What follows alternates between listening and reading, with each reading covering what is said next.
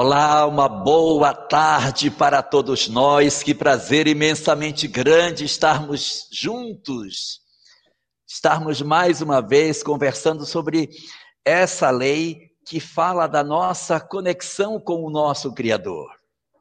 Uma lei belíssima que Allan Kardec teve por ideia colocar logo como a primeira das leis de desdobramento da lei natural. Isso é belíssimo porque ela vai trabalhar exatamente essa relação nossa com o Criador. Esse, portanto, é o primeiro dos nossos dez capítulos em que nós iremos desdobrar as leis, coroando esse nosso estudo, como Paulo falou, fechando em janeiro do ano que vem com a perfeição moral, que é o capítulo final de encerramento das chamadas leis naturais. Hoje, portanto, a gente vai fazer um passeio sobre os pontos essenciais dessa lei, que, conforme a última questão que nós lemos da lei natural, dizia que a lei natural seria dividida em dez partes, e os espíritos dizem: ah, semelhante à distribuição que Moisés fez. Essa nossa lei de hoje, a lei de adoração, conectada com os chamados dez mandamentos, seria aquele que diz: Não tomarás o santo nome do teu Deus em vão. A questão referente ao processo da adoração está relacionada com a maneira como nós lidamos com o Criador. Não tomá-lo em vão. Nós vamos tirar o véu sobre essa questão de não tomar o nome de Deus em vão, desdobrando sobre a ótica da doutrina espírita. E para isso, nós temos hoje aqui a presença do professor Severino Celestino, nosso decano, que está aqui conosco para nos auxiliar nessa leitura. Professor, uma boa tarde. Boa tarde, Elahá, meu querido irmão, Álvaro e demais internautas. Um abraço especial aí para o nosso querido Carlos Santos, Dona Beta, em Campo Grande, e demais irmãos e amigos do Brasil todo. É interessante como a gente precisa sempre conversar do início, como você já começou lá no Êxodo 20, eu ainda volto ao, ao Gênesis 2,7, porque nós temos é, muitas classificações, muitas formas que a própria Torá nos fala de honrar pai e mãe, amar o próximo a ti mesmo, no Levítico 19, 18. Mas Jesus diz lá no capítulo é, 4 do Evangelho de Mateus que adorarás o Senhor teu Deus e só ele servirás. Jesus não usou, não usou o verbo nem amar, nem o verbo honrar. Ele usou o verbo adorar. Quando Satanás disse que ele, lhe daria todos os reis do mundo se ele prostrado adorasse. Então a adoração é algo realmente diferente. Por isso que Kardec, na sua inteligência ímpar, ele colocou esse nome, lei de adoração. Ele criou um nome diferente. E você vai encontrar, com certeza o Álvaro vai trazer ainda algumas colocações para a gente, mas eu gostaria de, re relembrando essas colocações primeiras, de lembrar que na criação do homem, na formação do corpo físico, Deus introduziu algo diferente. A sua centelha divina. E creio que a adoração é uma sintonia com essa centelha divina que nos une diretamente com Deus, ou nos faz voltar às nossas origens, ou como diz, é, como costumamos dizer, a casa do Pai, a casa espiritual. Porque através dessa centelha, desse Nishmat Raim, como diz Moisés, que nós temos a possibilidade de sintonizar com Deus, sem precisar de alarde, sem precisar de grito, de atos exteriores. A gente vai caminhar durante esse, esse estudo aí dirigido pelo Alahá, exatamente obedecendo essa questão e mostrando a importância que você tem que dar nesse momento, que Jesus também nos ensinou essa forma de entrar em contato com Deus, que é uma forma muito judaica. É por isso que o, o Sidur, quando ele cria, quando ele traz os seus quatro tipos de adoração, de orações, ele traz uma que nem é agradecimento, nem é louvor, é apenas a introspecção. Essa introspecção, o oriental gosta muito mais de meditar do que de orar, porque não são os cultos exteriores que são importantes. Então, hoje, depois de passar pelo crivo da Torá, do Cristo e da doutrina espírita, a gente descobre que nós fugimos de uma época do Deus temor e do politeísmo primitivo das religiões tribais, herdados para a Mesopotâmia, para os assírios, babilônios, sumérios, passando pelo Egito e chegando de uma forma única, unida, convergida em Moisés e Abraão, que iniciou tudo, e Moisés, que consubstanciou com o recebimento dos dez, do Esser de Broto, o dez mandamentos, que nos converge e nos convoca e nos concita para um reencontro espiritual com Deus, que é exatamente o que nós vamos fazer. Resumidamente, que o tempo não, não permite, mas a gente vai, como você bem é, está nos dirigindo, deve ter a, a, capacidade de pensar o que é mais importante nesses itens para que a gente fuja do politeísmo, do primitivismo e caia nesse ponto de um retorno, uma techuvá direta, mas de uma forma da ligação que existe no Gênesis, no Bereshit 2.7, que é o reencontro com Deus, sem precisar de atos exteriores, sem precisar de ostensividade, sem precisar de gritos, mas de uma forma puramente coração do homem para a luz divina, que é ali que a gente vai encontrar a nossa morada, a nossa tranquilidade e a nossa proteção.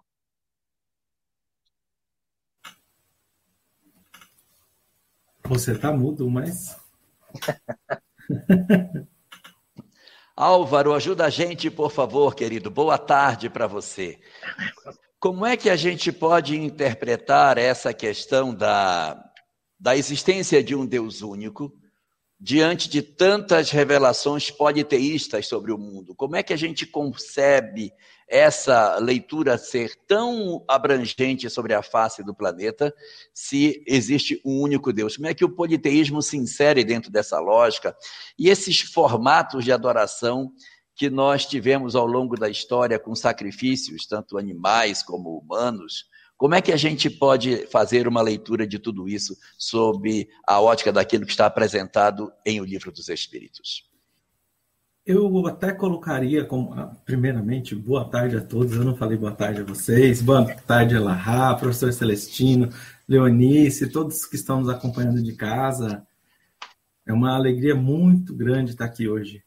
E eu começaria dizendo que isso parece um tanto quanto natural, já que a adoração, a lei de adoração, ela vem como uma lei divina.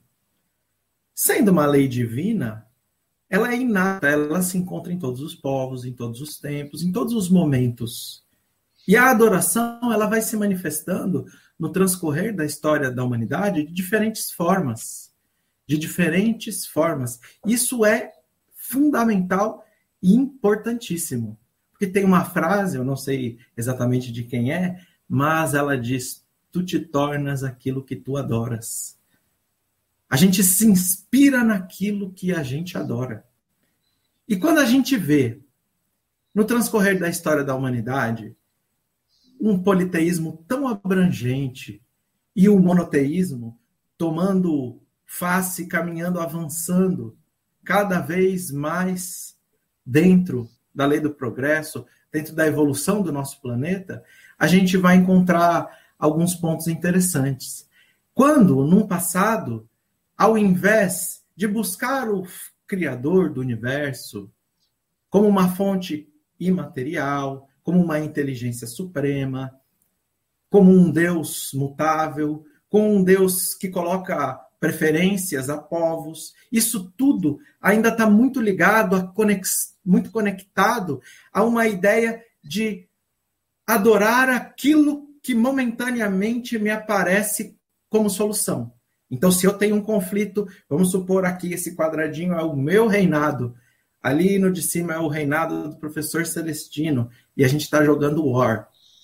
E o meu problema é o professor Celestino, como povo, Se eu tiver um Deus que na realidade representa uma imperfeição, ou melhor, uma paixão humana, ele pode ser bastante representativo nesse momento e automaticamente a gente percebe que a lei de adoração ela sempre vai estar conectada com o estado de fragilidade do homem, do espírito. Então, no decorrer e no transcorrer da história da humanidade, nós encontramos essas paixões sendo colocadas por figuras que a codificação vem trazer para nós, que talvez poderiam ser até denominadas como espíritos em alguns momentos, e esses espíritos, eles tomam a posição de serem adorados para quê? Para que nós possamos nos aproximar do poder extranatural do qual obtém aquele espírito. Ou seja, eu quero ganhar uma guerra contra o professor celestino, tudo isso dentro de uma brincadeira, de uma suposição. Então eu adoro um Deus que é guerreiro, que nasce de uma imperfeição humana, mas que sem sombra de dúvidas, se eu me torno algo parecido com aquilo, me inspiro naquilo, isso não vai trazer grandes soluções a longo prazo. Já é diferente quando nós estamos falando de um único Deus, uma inteligência suprema, imaterial, imutável, um Deus que é amor, um Deus que possui nos seus atributos a condição de quando nós nos aproximamos dele, compreendemos a ele e compreendemos que na realidade esse espacinho aqui que foi delimitado geograficamente, entre aspas, aqui na nossa tela, um espaço material, essa divisão foi estabelecida pelo homem, talvez pelo egoísmo humano, talvez por uma necessidade, talvez por uma questão social. Quando a gente percebe que essas fronteiras que são impostas pelas paixões humanas, pela fragilidade humana, por ainda não compreendermos tão amplamente quão misericordioso, justo e bom é esse Deus, nós então estaremos nos aproximando através desse monoteísmo da identidade, da fraternidade. A gente passa a entender no monoteísmo Deus como um caminho para a aproximação entre os homens, um caminho da, para a aproximação entre os povos, para a compreensão de uma fraternidade verdadeira. Então, o politeísmo, ele é bastante natural e ele se dá de maneira muito natural por nós obtermos a ideia da adoração como inata. Ela está no inconsciente coletivo em todas as épocas, em todos os povos. Mas, como nós percebemos que através desse politeísmo, da adoração, de paixões, por exemplo, a deusa do amor, por exemplo, o deus da guerra, o deus da caça, o deus da chuva. Através desses deuses, eu poderia ter um deus um pouco mais poderoso, Elahá outro menos poderoso, professor Celestino um que ele considera muito mais importante. Isso poderia, na história da humanidade, ter colocado em conflitos alguns povos. E isso está de acordo com o estado primitivo que viveu a humanidade. Mas, quando nós caminhamos para um monoteísmo e a compreensão de um Deus criador, um Deus criador, um Deus pai, um Deus justiça, amor, fraternidade, um Deus que nos enxerga e nos ama mesmo imperfeitos, nos induzindo à indulgência, o respeito ao próximo, nos induzindo ao amor ao próximo, já que é igualmente um irmão, filho do mesmo Criador, a gente vai enxergar dentro do monoteísmo um progresso moral para a humanidade. Mas então, acho que tenho. Me alonguei um pouquinho, Elahá, mas acho que respondi um pouquinho da sua pergunta, mas passo para você. É, é, isso mesmo. A, a leitura do, dos homens, observando que os espíritos se manifestavam, é que deu origem a esse processo da, do chamado politeísmo, que aparece na humanidade como um todo, porque a mediunidade é uma realidade. Então, através dos canais da mediunidade, espíritos que não eram criadores, eram apenas guardiães, se apresentavam como seres superiores e foram alçados à condição de deuses, sem que necessariamente eles assim o fossem. Por isso que o politeísmo se tornou tão, tão frequente na nossa história, como você bem colocou. É por aí mesmo a coisa. Mas aí você estava falando sobre essa questão de, de disputa, de reinos, de pessoas que disputam entre si, e a gente fica assim, é, observando determinados aspectos que são bem interessantes. Porque a doutrina, as religiões, elas vieram evoluindo ao longo do tempo, passando por diversos estágios até que nós teríamos alcançado uma maturidade espiritual com o advento do cristianismo. O cristianismo que trazia dentro do seu bojo a ideia essencial do amor e que tinha um impacto tão profundo que transformava as criaturas de maneira muito intensa, promoveu mudanças muito significativas na própria estrutura do Império Romano. Ele mesmo, o, cristianismo, foi uma das molas propulsoras do progresso do Ocidente em termos do fim de algumas estruturas que já existiam, pela maneira como ele via a vida impulsionando o progresso da humanidade. E aí, professor Celestino, eu fico assim, às vezes, é, me questionando: é, como pode o cristianismo, que, juntando a fala que o o Álvaro colocou ainda há pouco com isso que eu estou dizendo. Como pode o cristianismo, que é uma doutrina marcada pela essência do amor, da fraternidade legítima, chamando Deus de Pai e, portanto, todos nós como irmãos, como pode essa doutrina ter sido instrumento de guerras consideradas guerras santas? Como que nós convertemos o nosso modelo de adoração transformando a mensagem consoladora e amorosa de Jesus numa proposta de violência, estabelecendo fenômenos como as cruzadas, a Inquisição, uh, os fenômenos de perseguição religiosa, as, os incêndios nas bibliotecas durante o período do nascimento do cristianismo e todas as demais expressões de violência que foram estabelecidas, seja com outras doutrinas, com outras pessoas ou com outros exércitos. Como que nós conseguimos perverter essa mensagem de amor, chegando nesses extremos que o cristianismo conseguiu chegar? Como que nós conseguimos isso? E por quê?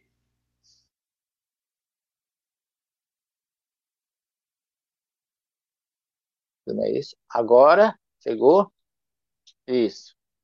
O cristianismo ele teve duas etapas distintas da sua existência. Aquela, aquela centelha magnífica de amor, de dedicação, de fraternidade, de unidade, de cooperação, de misericórdia que o Cristo deixou entre nós, ela perdurou até exatamente o começo do século IV. O século que eu considero cristão até hoje são aqueles séculos que correspondem ao que nós chamamos de cristianismo primitivo. Aquele, aquele, aquele século que o, o homem, os seguidores do Cristo, foram vítimas da incompreensão, do paganismo, da intolerância, porque a, a mensagem de Jesus chocou aqueles que passaram a, quando ela vem para a sua parte prática, ela chocou o mundo pagão, vamos dizer assim. Os conquistadores, especificamente na nossa história, entra é, não mais é, nem, nem, nem babilônio, nem sírio, de forma nenhuma. Aí já entra, os gregos não entram, mas já entra o Império Romano. E é o Império Romano o grande veículo de tudo isso.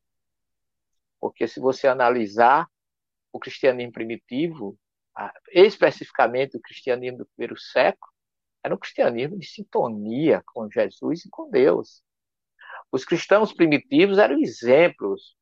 O livro de Atos está aí para nos mostrar isso, exemplo de amor, de união, de doação, de de unidade com Jesus a partir do Pentecoste, da famosa Shavuot judaica que se transformou para o judeu recebimento da Torá, para nós cristãos, o recebimento da mediunidade como instrumento geral, como você acabou de falar, que a gente nunca, e o Álvaro também, a gente nunca perdeu a nossa identidade com Deus por causa da nossa mediunidade. Ela é um grande, ela é um grande canal que não deixa a gente perder isso. Mas quando começa o século IV, quando a gente pensava que Paulo, indo para Roma, Roma ia se cristianizar, o cristianismo é que se romanizou e se funda com Constantino, a Igreja Católica Apostólica, não cristã, mas agora romana. E a partir daí, meu querido, é que começa todos os desvios. A partir daí é que se perde o norteamento, ou o ponto norte do nosso reencontro com Deus. Foi, a igreja foi deixando. A igreja não. A, vamos dizer assim, a representação da política romana influenciando dentro da história do Cristo esqueceu a cristalinidade e a pureza do primeiro, segundo e terceiro século. Então, quando começa Roma com Constantino, e aí vem a questão dos, dos concílios, todos aqueles encontros para as coisas irem se modificando. A coisa foi tão séria que ali por volta do século é, já quando a coisa foi ficando mais vamos dizer assim crucial o próprio Cristo foi enviando vultos para dar um alerta sobre essa situação. Foram aparecendo João Hus da vida, foi aparecendo o, o, o cardeal é, agostiniano Martinho Lutero. E aí, mas mesmo assim, as pessoas ainda perderam, eu acho que perderam o norte. Hoje nós vivemos um momento crucial. É, as pessoas esqueceram realmente das suas origens.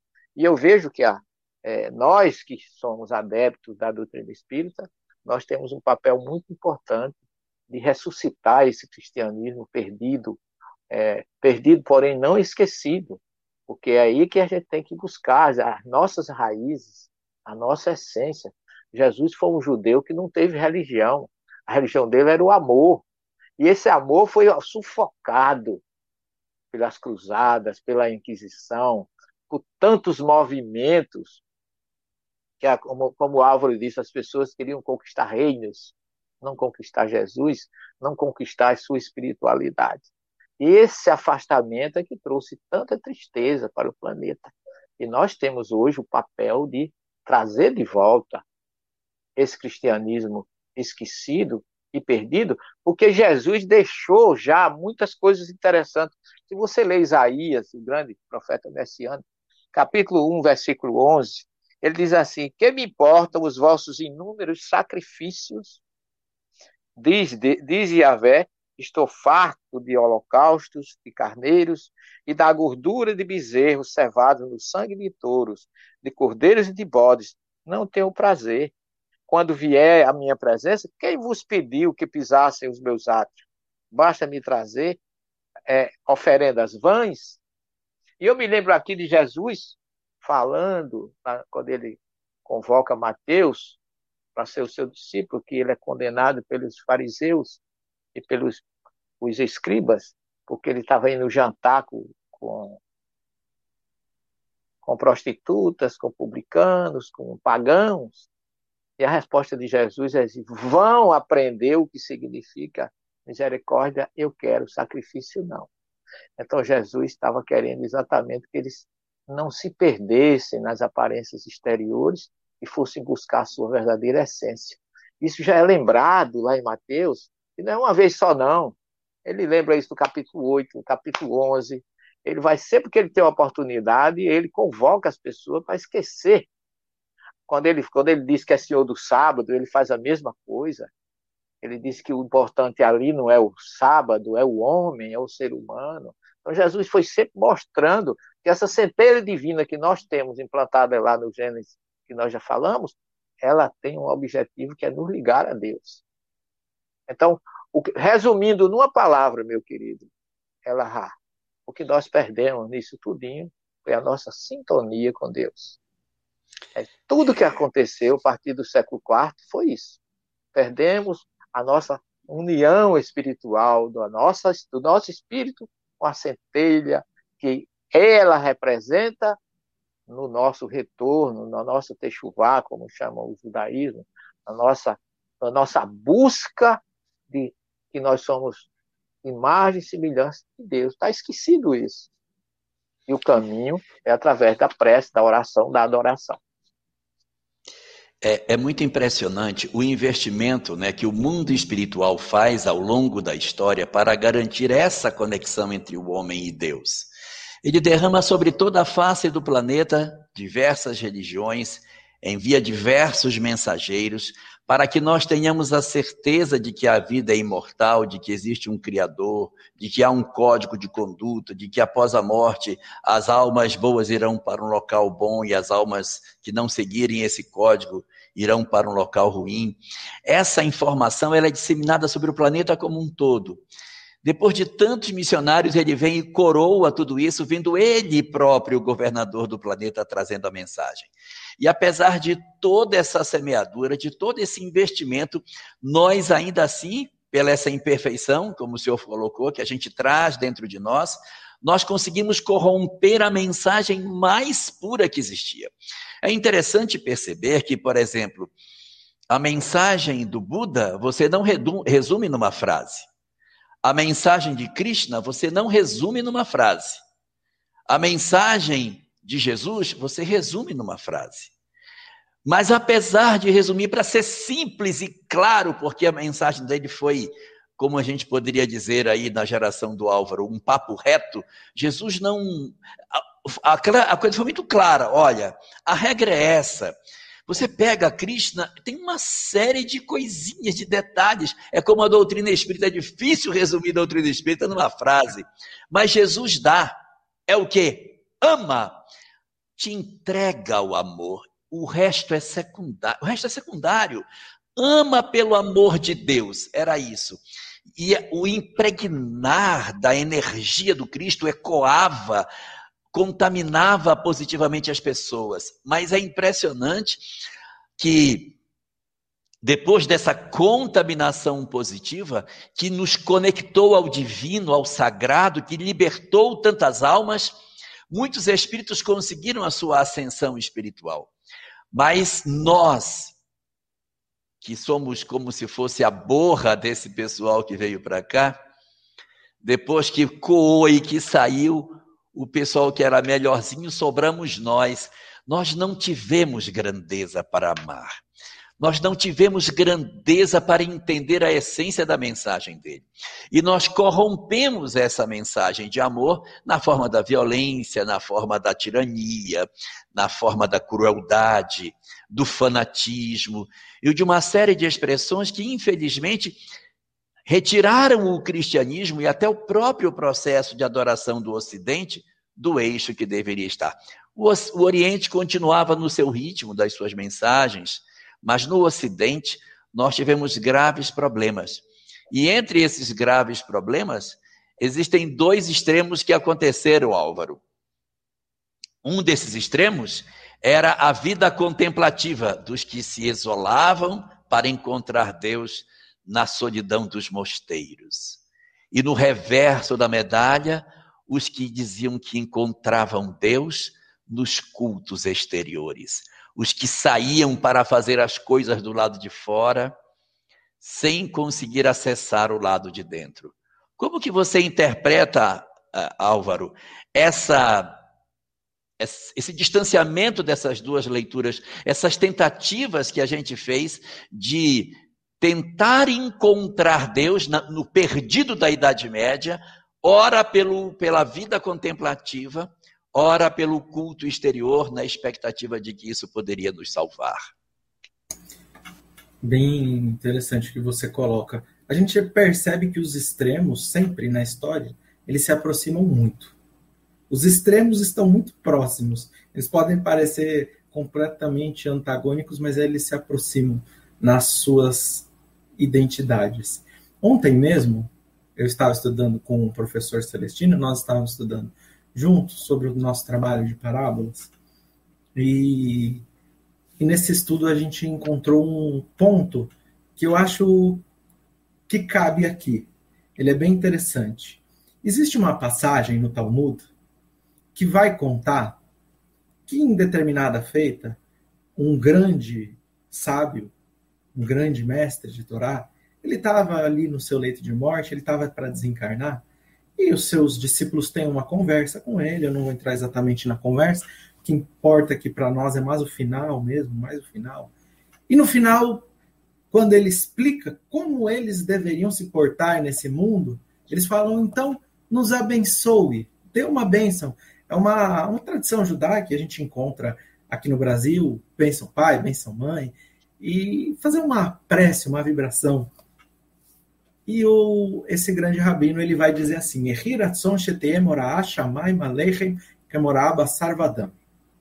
que seja da vontade de Deus e da sua vontade que vocês tenham o mesmo temor dos céus do que vocês têm dos homens. Basarvadam, do, dos homens de carne e osso. Basarvadam é, é carne e sangue, mas traduzindo para o português numa expressão mais recorrente, carne e osso. E os alunos falam, mas espera aí, para a gente ter o mesmo temor de Deus que a gente tem dos homens, ele fala: é, se vocês fizerem isso, já vai ser grande demais. E o interessante é que ele vai explicar que nós temos muito medo de sermos pegos nos nossos equívocos. Eu tenho uma, um monte de defeitos, eu tenho certeza que eu tenho, o professor tem, o Elahá tem, todos nós em casa temos.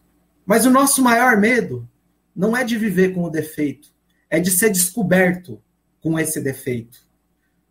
O meu maior medo não é um momento de descontrole emocional, eu brigar com alguém. É vocês, todo mundo ficar sabendo. Já pensou? Que vergonha! A gente é um tanto ainda quanto hipócrita. Mas o mais interessante disso é que a palavra que está escrito em hebraico é moraá. O que é moraá?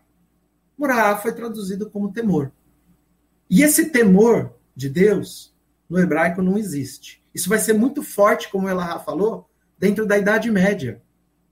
O temor, o medo de Deus, ele vai ser a, o símbolo divino, o símbolo maior de Deus na humanidade, no Ocidente. Qual o temor? Mas a palavra morar é diferente de pahad, em hebraico.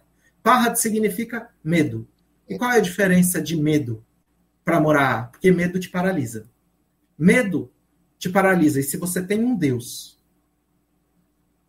que ele é onipotente e você tem medo dele,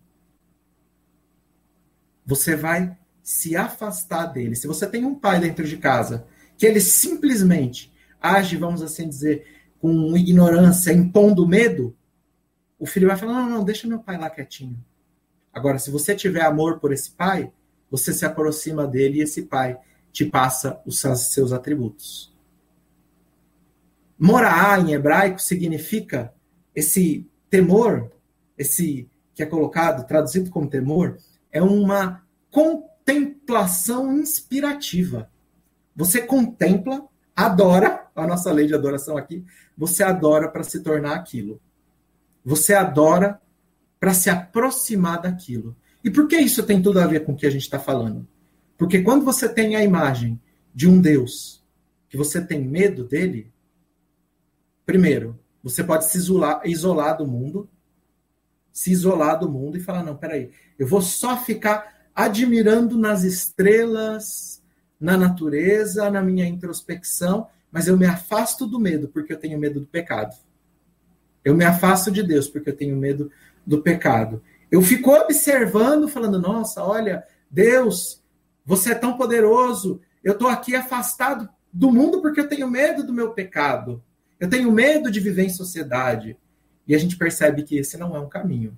Assim como esse Deus é tão poderoso que ele se torna uma ferramenta política a partir dessa do medo, do temor que é instituído em uma tradução errônea que não é trazida no judaísmo, na Idade Média, porque as pessoas, olha, sua condenação vai ser eterna.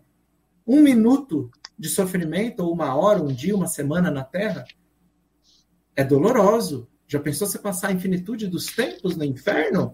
Já pensou você não cumprir a vontade de Deus? E eu, como sacerdote, te digo qual é a vontade de Deus? Então a gente também consegue manipular isso para esses dois extremos que a gente falou. No início da no início da nossa fala a gente comentou, os extremos estão muito próximos. Eles parecem distantes, mas eles são motivados por uma imagem de um Deus que nós deveríamos temer. e não nos inspirar.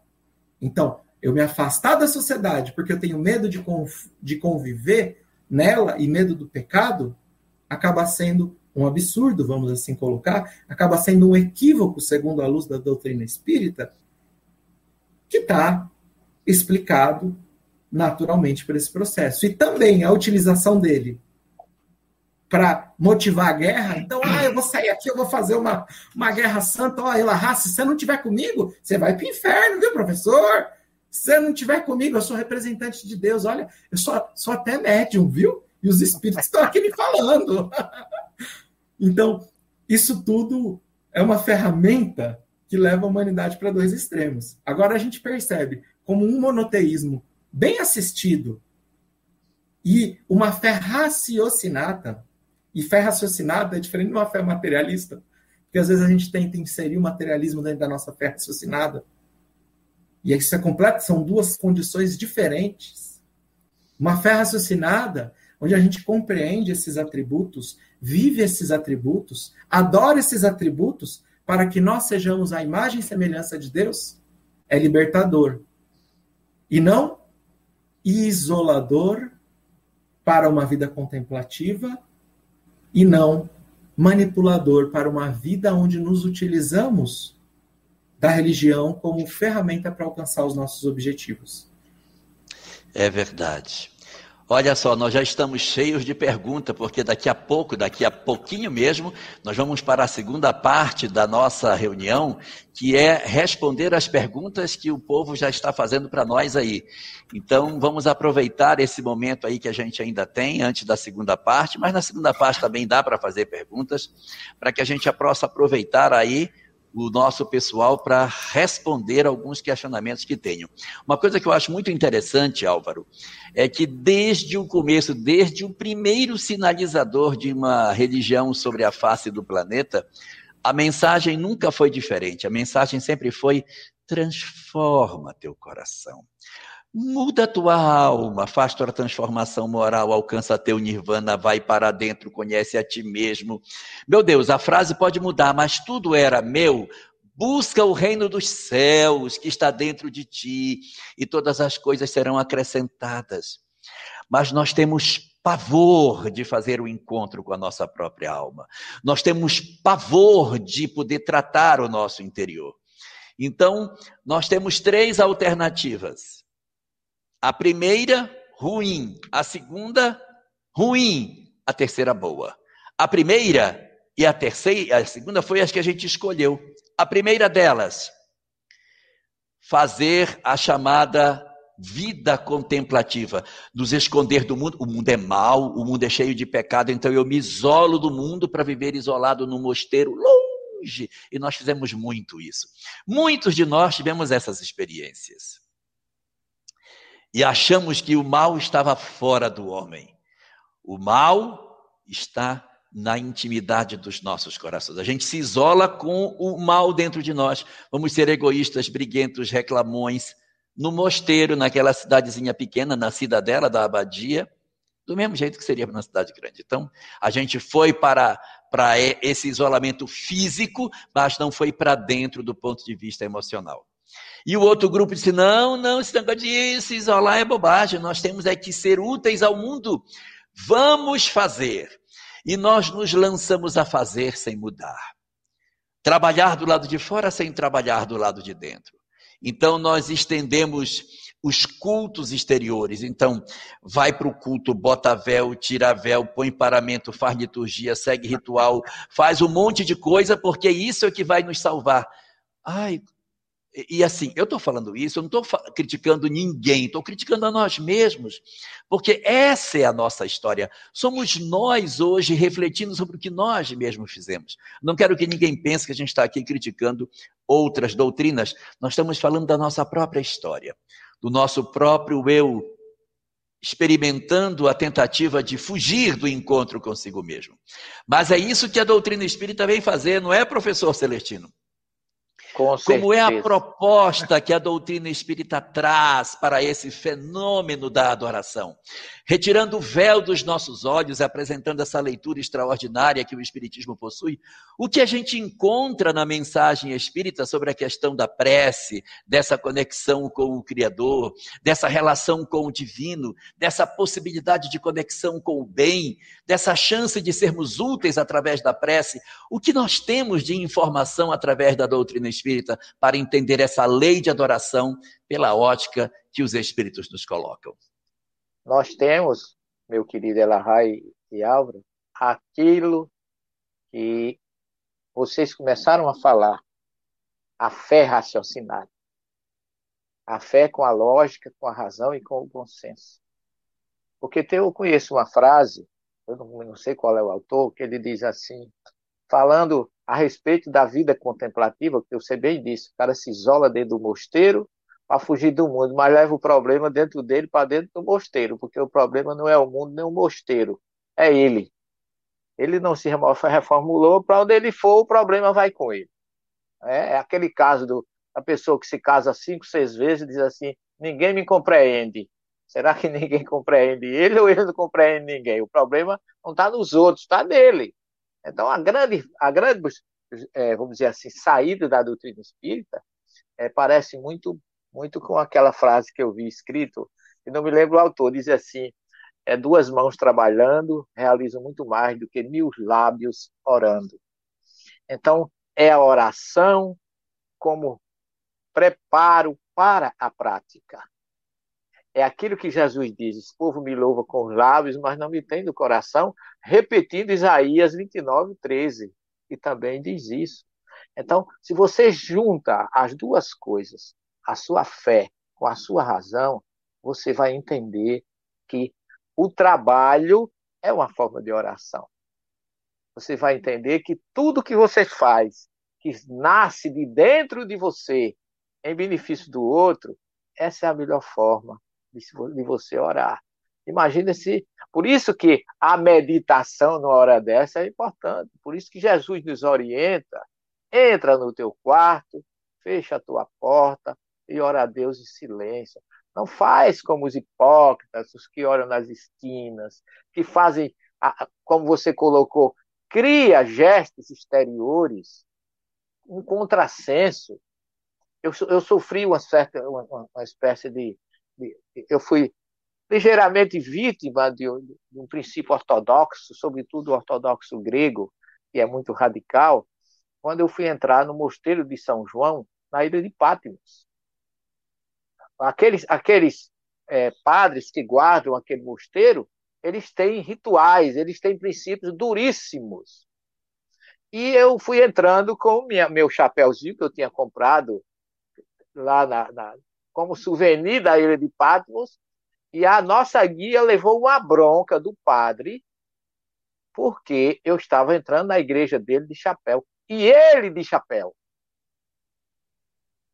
O padre estava de chapéu. É para que contrassenso. Aí eu disse à guia: eu vou sair da igreja porque eu não vou tirar o meu chapéu, a não ser que ele tire o dele. Porque ele está querendo que eu reverencie a igreja dele ou o chapéu dele. Porque se ele está dentro da igreja de chapéu, é, é um contrassenso ele dizer que eu não posso entrar na igreja de chapéu. Então eu, eu me retirei.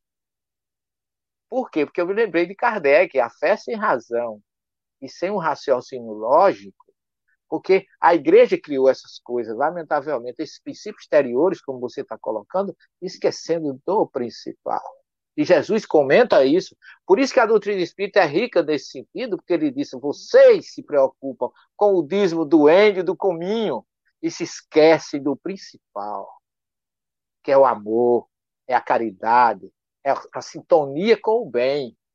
E é isso que a gente aprende. Porque você entra em qualquer igreja, da, por onde você passa nesses países onde o cristianismo passou, que tem cardeais, que tem bispo, eles andam de chapéu. Mas quem entra na igreja tem que tirar o chapéu. Quer dizer, está tirando o chapéu a ele ou a Deus? E por quê? Qual é a diferença quando você chega no judaísmo e a Torá diz assim: cobre tua cabeça diante do Senhor? Quer dizer, eu estava muito mais correto perante a Torá, entrando na igreja de Pátimo de chapéu, do que qualquer outro que entre sem. Ele teria que brigar para eu entrar de chapéu. e não me obrigando a tirar o chapéu.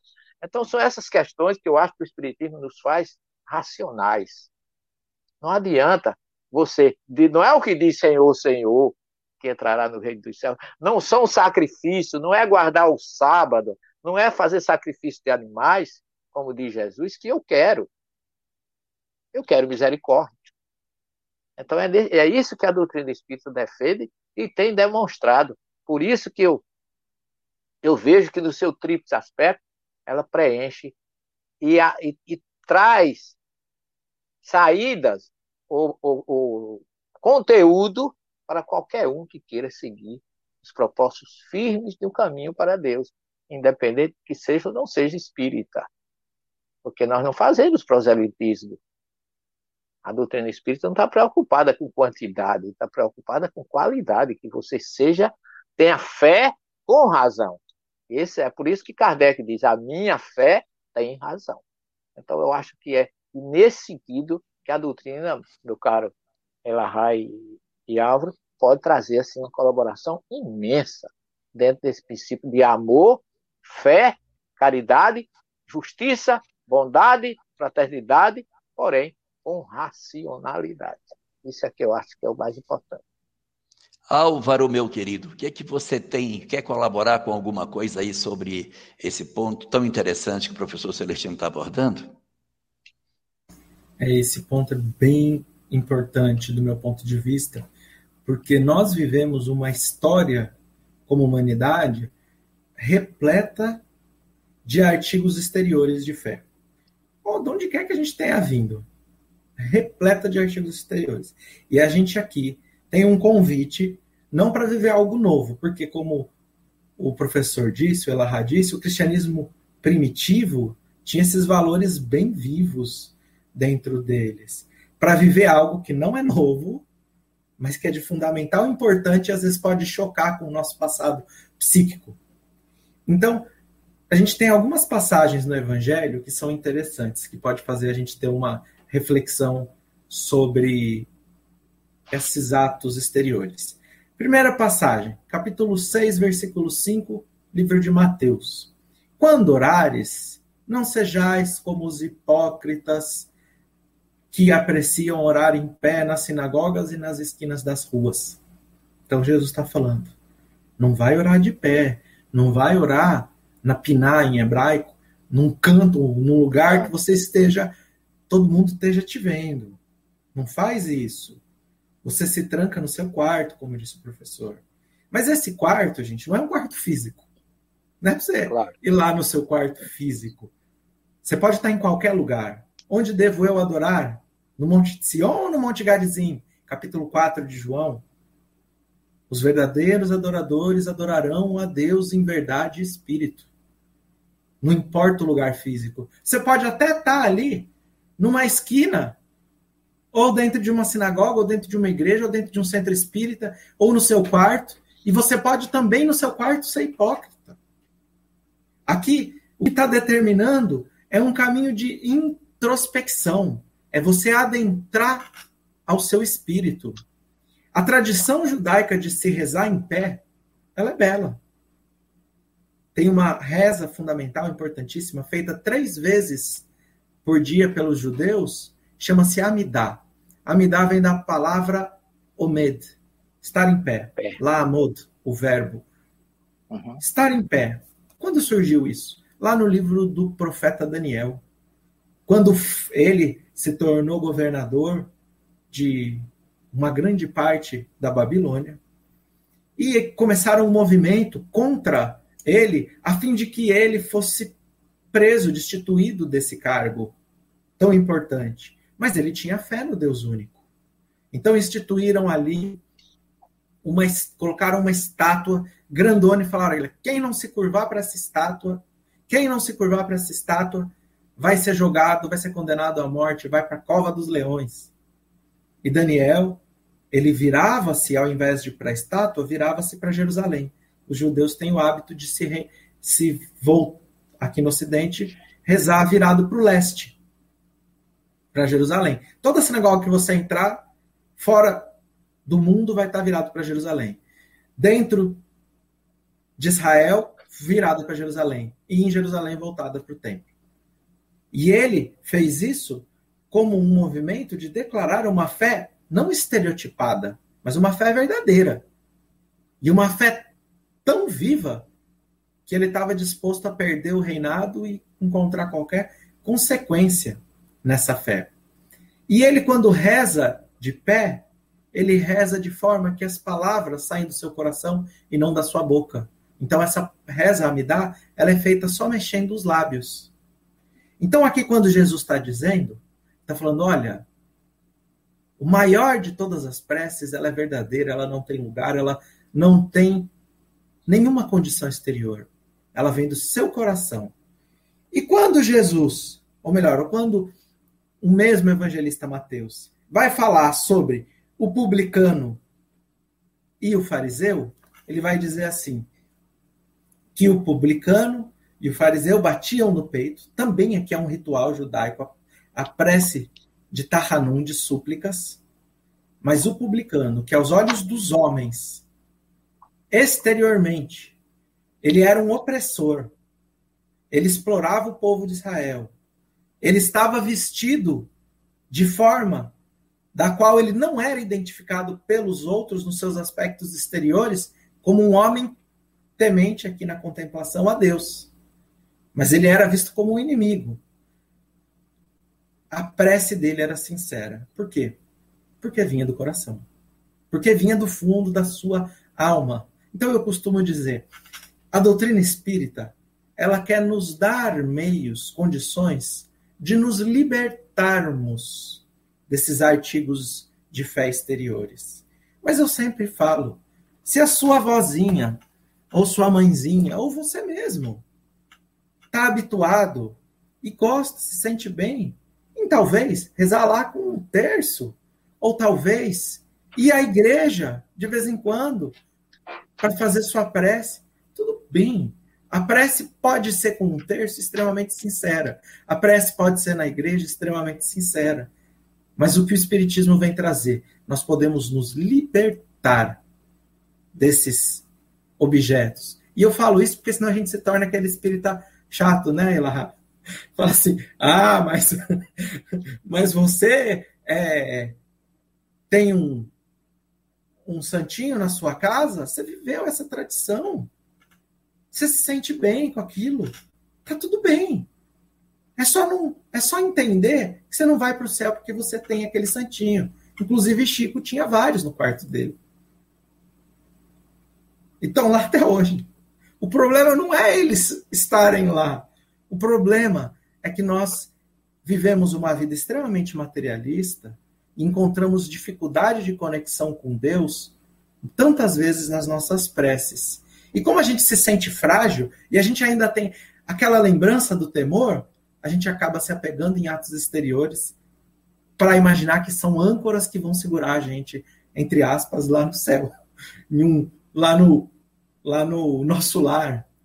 Então, é interessante essas questões dos cultos exteriores, dos hábitos que às vezes nós temos, e explicar que a doutrina espírita tem como ponto fundamental libertar os nossos espíritos. Libertar desses aspectos. E a gente pode se fechar no nosso quarto, estando em público como publicano. A gente pode se fechar no nosso quarto íntimo, espírito, coração, e se conectar a Deus em qualquer momento, em qualquer lugar, em qualquer cidade, em qualquer situação que nós nos encontremos. E geralmente, geralmente a gente tem esse encontro quando a gente está na dor. É por isso que são bem-aventurados os pobres em espíritos, bem-aventurados os aflitos, porque isso, faz a gente encontrar no mundo, na matéria, uma fragilidade tão grande nesse momento. A gente só quer um abraço, só quer sentir Deus ali do nosso lado. A gente só quer sentir Jesus, o Filho de Deus, ali, nosso irmão mais velho, abraçado, falando: Eu estou com você, meu filho. E é nesse momento que a gente, a gente se conecta com Deus. É interessante, só para finalizar, eu me veio algo aqui, já estava finalizando, mas que sabe por que, que se reza ali no Muro das Lamentações, até hoje, e não em outro lugar do muro, lá em Israel, em Jerusalém? porque ali era a entrada dos pobres. Os pobres eram segregados ali. E as aflições de, da pobreza, no sentido de que você já estava sob o domínio de um império extremamente violento, que tudo que você fizesse, você ia ser julgado ou pelos romanos ou por tribunais judaicos, e ainda você vivia na miséria material, então isso te dava motivos para estar tá bem conectado com Deus, para buscar em Deus aquilo que fica no nos primeiros séculos do cristianismo como a fé apocalíptica, a fé que te dá forças para você superar tudo que está acontecendo no mundo, porque no fim de tudo a gente encontra Deus nesse mundo, ele se revela com a nossa renovação. Então, vou passar aí, me estende de novo, ela, desculpa. Não, tranquilo.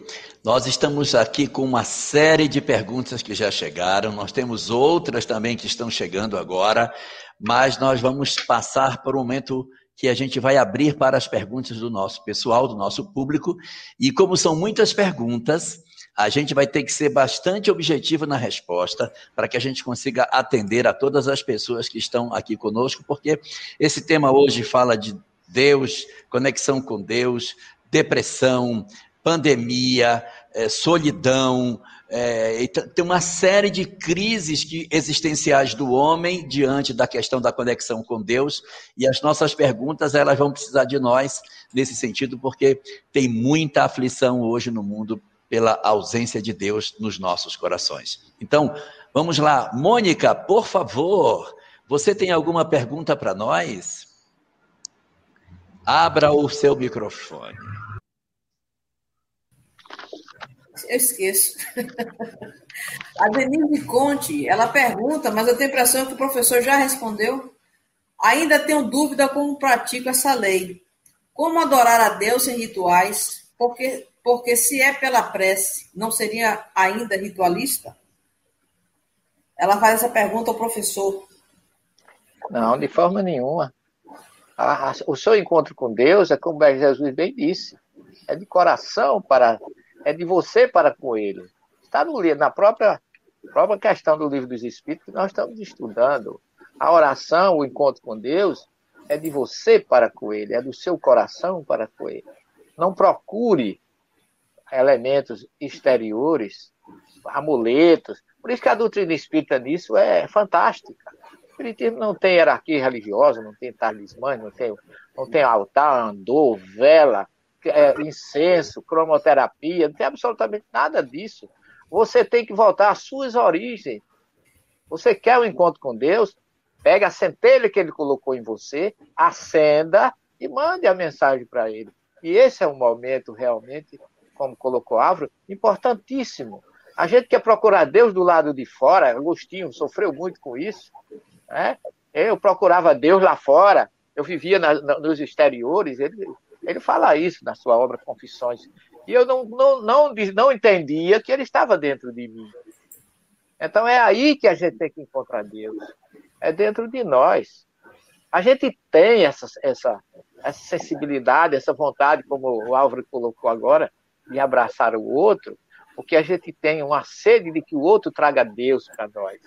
E porque a gente não tem a sede de levar Deus para o outro, se ele está comigo. É como dizem os orientais: meu Deus que está em mim, saúde o Deus que está em você. Cada um tem o seu no seu coração, e aí, através da sintonia, não é de, de, de exteriorismo, absolutamente. Não é um amuleto, não é uma perna, um pé de coelho, porque esse pé de coelho desse sorte, o coelho não tinha morrido. Se a, se a ferradura do burro fosse boa, ele não carregava carga. Então, é para a gente ter intenção de que aquilo que é mais importante é a nossa sintonia. De coração para, não coração que Deus não tem, mas para a luz magnífica que ele tem. Meditação, isso é que é o importante. O oriental tem na, na, nas quatro formas de oração, uma delas chama-se introspecção, que é a sua interiorização em silêncio. Ora a Deus em silêncio e exterioriza para Ele a tua necessidade. Não precisa, como Jesus diz, repetição de palavras, não precisa de quantidade, a voz alta, a voz baixa. absoluto trejeito, nada disso. Isso tudo são exteriorizações que não levam a nada. Nós somos canais que podemos nos ligar direto com Deus. Antes que você peça qualquer coisa a Ele, Ele já sabe do que você precisa de Jesus e também sabe se você merece. Por isso, não peça coisas possíveis. Mas a gente, nas pequenas coisas, está a grandeza de Deus. É? Eu estou há um ano e um mês dentro de casa, louco para abraçar meus filhos. Não consigo. Mas eu, eu entendo que isso também é sintonia com Deus. Eu tenho humildade na minha oração de entender que é o que ele precisa de mim nesse momento e fazer a minha colaboração. Quando a gente diz Deus é o Deus dos impossíveis, é o Deus dos impossíveis, mas não é Deus da falta de razão, de lógica e bom senso. É um Deus justo também. Ele não dá quem não tem, quem não merece e não tira de quem merece. Por isso que ele é infinitamente justo e bom. E a nossa sintonia com ele é de coração. Se você tem um coração puro, bom e elevado, você vai ter muita facilidade de entrar em contato com ele. Mas muitos estão com o coração cheio de camadas e que precisam que essas camadas saiam para poder ele ficar livre para o reencontro com Deus, como diz é o, o, Evangelho segundo o Espiritismo. É assim que eu vejo. Nenhum, nenhum arrudeio, nenhuma dificuldade, nenhum mistério. É simplicidade, amor e de coração para Deus diretamente, sem intermediário. Álvaro, você quer comentar essa pergunta, Álvaro? Interessante, né? O professor colocou de maneira maravilhosamente bem, é só no sentido de trazer talvez algum outro aspecto, porque já respondeu muito bem. Mas é interessante, a gente deve adorar a Deus de nosso coração, sem nenhum culto exterior. Mas lembra o que a gente comentou ali no começo? Tu te tornas aquilo que tu adoras? Então, quando a gente adora um Deus e a gente busca compreensão dos seus atributos, das suas qualidades, e a gente se inspira nelas, isso leva, depois de nós termos realizado esse momento de introspecção, um movimento mundo afora. Um movimento de transformação. Eu gosto de dizer um movimento onde nós represent... onde nós qual é a palavra? Onde nós manifestamos, materializamos, entre aspas, Deus nesse mundo. Onde nós testemunhamos, a palavra é testemunhar, onde nós testemunhamos Deus nesse mundo. Por quê? Quando a gente vê ali o profeta Daniel, ele realizou o projeto, o processo, perdão, de introspecção. Foi ao seu interior, buscou dentro do seu interior conexão com Deus e logo depois ele vai ser jogado numa cova dos leões. Hoje em dia, a gente não é mais jogado na cova com os leões, mas a gente encontra os leões dentro de nós quando na espinhosidade do mundo, nas adversidades do mundo, nós somos testados em nossas imperfeições. Ali a gente precisa de obter a força, a conexão divina para fazer com que nós possamos agir diferente. E como é representado ali com Daniel na cova dos leões, ele não está levando mansuetude para os leões exteriores, mas ele está tendo inteligência emocional para saber lidar nas situações adversas do mundo. Essa é a representação. Então, o próximo, o mundo, é o caminho do qual nós devemos buscar após encontrar a introspecção, nos fortificarmos com Deus, buscar essa conexão. Depois disso, a gente sai do nosso quarto, sabe para onde a gente vai? A gente vai para o mundo testemunhar a Deus. Testemunhar a Deus fazendo a caridade com os mais pobres, fazendo a caridade com os enfermos, fazendo a caridade com os que estão nas ruas, com os dependentes químicos, a caridade com os que estão dentro da nossa casa, com os nossos filhos, com os nossos parentes mais difíceis, a caridade depois desse movimento de introspecção deve ser de trazermos o Deus que a gente adorou, que a gente se conectou e seus atributos como caminho de conduta na nossa vida. Então, só colocar isso que acho que é um caminho fundamental nas nossas vidas, adorarmos, realizarmos o um movimento de introspecção e vivermos os atributos de Deus depois, quando a gente abre a porta do nosso quarto e vai para o mundo. Maravilha. Cadê o Paulo? Estou Paulo, aqui.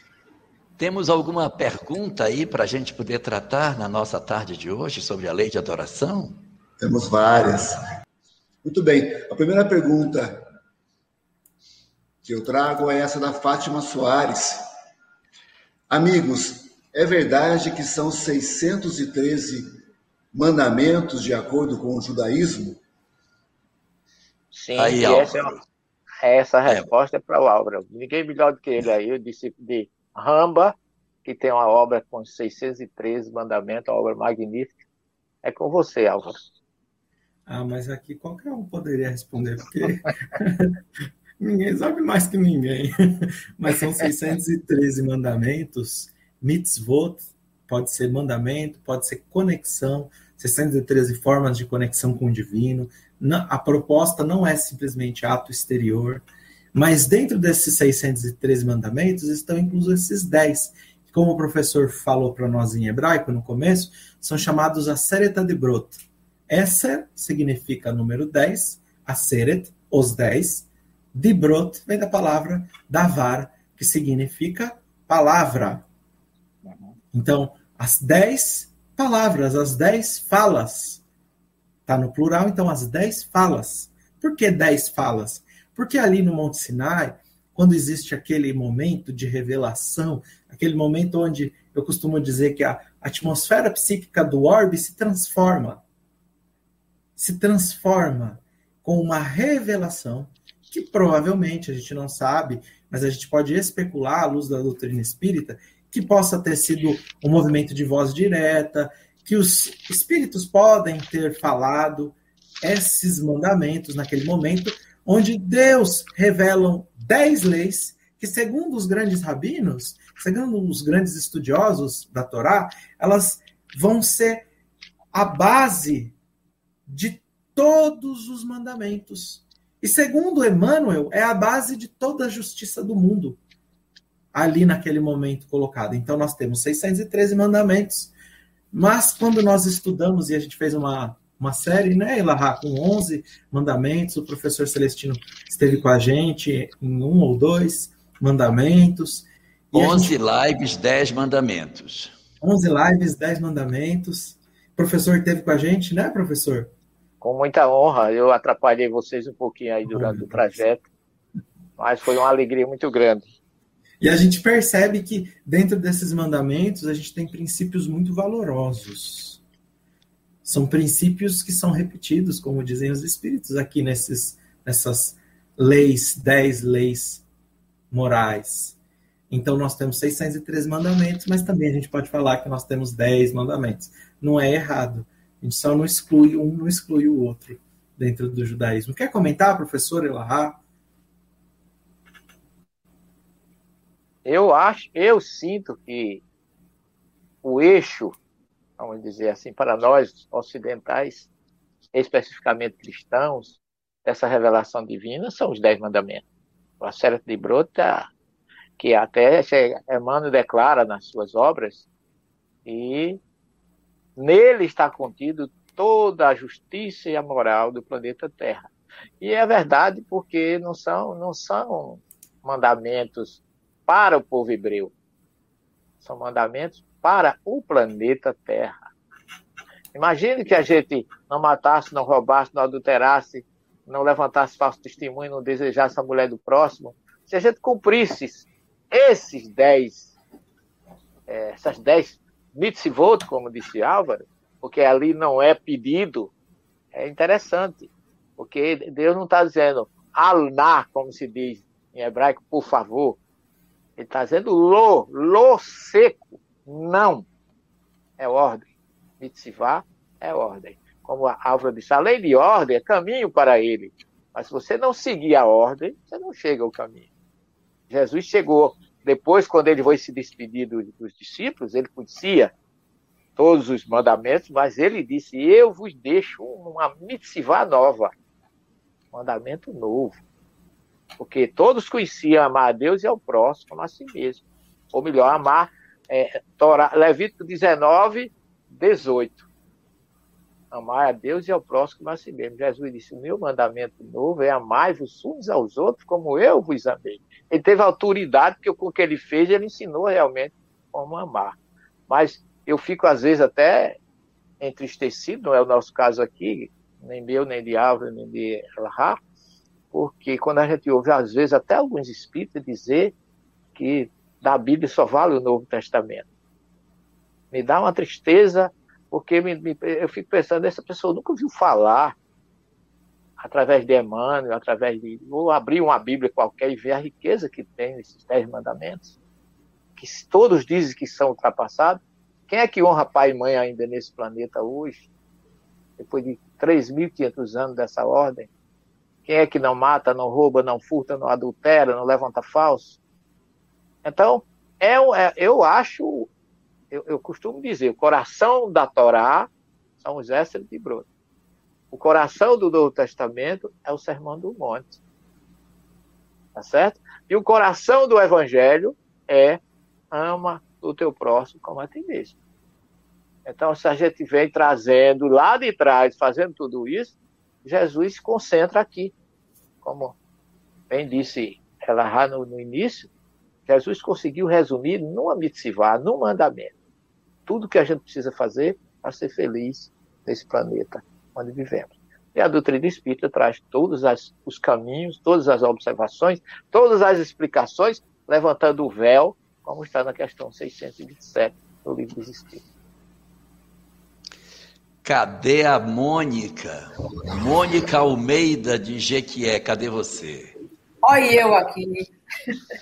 Olha eu aqui de novo, né, Mônica? Olha eu aqui de novo. Vamos lá. Carlos Mendes pergunta: o monoteísmo teria ficado exclusivo ao judaísmo até quando, se o cristianismo não fosse passado aos não-judeus por Paulo? Professor Celestino, acho que tem boas respostas sobre esse assunto. Hein? Não, eu quero ouvir a pergunta de novo, que eu não vi, eu não vi muito bem. Ok. O monoteísmo teria ficado exclusivo ao judaísmo até quando, se o cristianismo não fosse passado aos não-judeus por Paulo de Tarso? É, eu, vou, eu vou fazer só uma correçãozinha aí. A gente não pode é, entender que o cristianismo veio, veio de Paulo de Tarso. A gente tem que conhecer a história como ela realmente aconteceu. Primeiro, o governador do planeta é Jesus. Ele viu Abraão, Isaac, Jacó, todos os profetas, viu Moisés para receber o decálogo e preparou a primeira revelação. Quando chega a segunda, ele mesmo vem. Só que ele criou um grupo de doze baseado nas tribos de Israel e filho de Jacó, e esse grupo ele capacitou esse grupo. Mas ele precisava de alguém que tivesse o conhecimento do judaísmo, porque cristianismo sem judaísmo não é compreendido. E Paulo tinha essa condição. Ele era doutor da lei, ele foi discípulo de Gamaliel. Então, Paulo estudou nas melhores escolas de, de Jerusalém. Era, era candidato a presidente do grande, do Avdim, naquela época, o grande sinédrio. Então, o que é que Jesus diz a Ananias lá na, na estrada, lá em Damasco, quando ele vai chamá-lo para receber Paulo na rua direita de Damasco, Ananias contra-argumenta com ele. Senhor, tu sabes o que esse homem tem feito conosco? O Senhor está me mandando atender o homem que está fazendo coisa dessa natureza, que por sinal, veio aqui me prender, ele era o representante, era o apóstolo lá em Damasco. E Jesus diz assim: Ele é um instrumento escolhido do alto, gente. Paulo foi importante, mas foi escolhido por Jesus. Então, o monoteísmo chegou ao, ao cristianismo por Jesus. Agora, ele convocou Paulo, alguém capacitado, porque tinha conhecimento da Torá, porque os discípulos, quem vamos enviar? Né? Quem vamos enviar? Quem é que. Paulo foi o escolhido por isso. Era doutor da lei e, segundo, cidadão romano. Ele tinha passagem livre. Se ele não fosse cidadão romano e não tivesse conhecimento que tinha, ele não teria sido escolhido por Jesus. Porque ele foi um dos discípulos que não conviveu com Jesus, por isso que ele não é discípulo, ele é apóstolo. É o Shelihim, como é, Talmidim, vezes estudou com o mestre. Shelihim, os enviados do mestre. Jesus disse: Eu vos envio como cordeiro, é, ovelhas no meio de lobos. E Paulo foi, ele já escolheu Paulo pronto, um instrumento alto para. Aí sim, Paulo teve um papel importantíssimo sob orientação, a gente sabe disso, a assistência de que Jesus escolheu Estevão para cuidar dele, para acompanhar, até o final. Então, o monoteísmo do cristianismo veio por Jesus. Agora, ele escolheu Paulo para implantação naquela região da Ásia Menor, até passando para Macedônia, para Grécia, quando a gente sabe, essa aí é uma história belíssima. Agora, Paulo foi realmente um instrumento do alto para fazer o que fez, dar a própria vida, se ter garra de do conhecimento, persistência, nunca desistiu, não teve nenhum louro, foi preso, foi surrado, foi apedrejado, passou por tudo, até por injustiças. Ele é, desabafa na sua carta e não desistiu em nenhum momento, porque ele disse: depois de tudo, e tudo isso, o Senhor estava comigo. Então, o monoteísmo veio, ele foi instrumento, mas de Jesus. Jesus foi um judeu que deu continuidade, como implantou o monoteísmo com Abraão e Moisés, ele ratificou e divulgou na Ásia Menor no Ocidente, naquela região, através de Paulo de Tasso, e ainda enviou um terceiro, um consolador, para relembrar o que ele disse e ensinar coisas novas e nós vemos que quem se enquadra em toda essa estrutura é o Espírito da Verdade, escolhido por Jesus, é, que através do Kardec codificou a sua mensagem, nós estamos aqui por causa dela. É assim que eu vejo. Não sei se os amigos têm alguma coisa, o Álvaro ou o Elra para acrescentar. Eu queria. Pois. É, seria, é muito difícil a gente poder dizer até quando essa doutrina ela iria permanecer no planeta, porque o politeísmo estava disseminado sobre a face da Terra. Mas o processo natural de amadurecimento das criaturas levaria a esse fenômeno. O Islã é outro braço das religiões que também fala da existência de um Deus único. Então, Muhammad também trouxe a possibilidade da, da ideia do monoteísmo. Então, nós tivemos através do judaísmo, mas o judaísmo é uma doutrina muito fechada dentro de si mesmo. Os judeus não têm interesse de, de divulgar essa mensagem para que outros se convertam, ou seja, não é proselitista. O cristianismo não é uma doutrina de conversão. Então foi muito importante e o islamismo também é uma doutrina fortemente proselitista. Mas eu queria destacar um aspecto que aconteceu no, no Oriente. Dentro do Oriente, os Vedas, que foi recebido há mais de 5 mil anos atrás, o pessoal fala em 5.800 anos, uma revelação fantástica, seguida do Bhagavad Gita, que foi recebido há 5.200 anos atrás, as duas são politeístas, ou seja, tanto os Vedas como o Bhagavad Gita falam de vários deuses.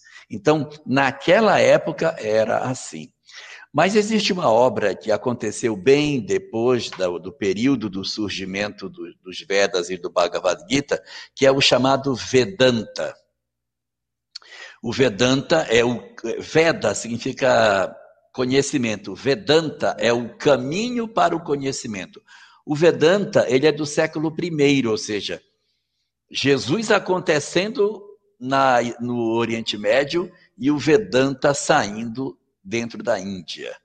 O Vedanta, na verdade, Caminho para o Conhecimento, é uma espécie de releitura dos Vedas, uma atualização daquele livro com novos conceitos, relendo, assim como dentro do judaísmo você tem muitas releituras dos textos antigos, o Vedanta é uma releitura dos Vedas. Só que o Vedanta é monoteísta. Então, o monoteísmo ele vai se implantando como uma consequência natural da reflexão sobre as coisas. Se nós pegarmos o pensamento de Platão, que é 400 anos antes do nascimento de Jesus, então é outra fonte, repare, eu fui pegar uma fonte na, na, na na Arábia, com Muhammad, uma fonte na Índia, e pego agora uma outra fonte na, na Grécia, Platão.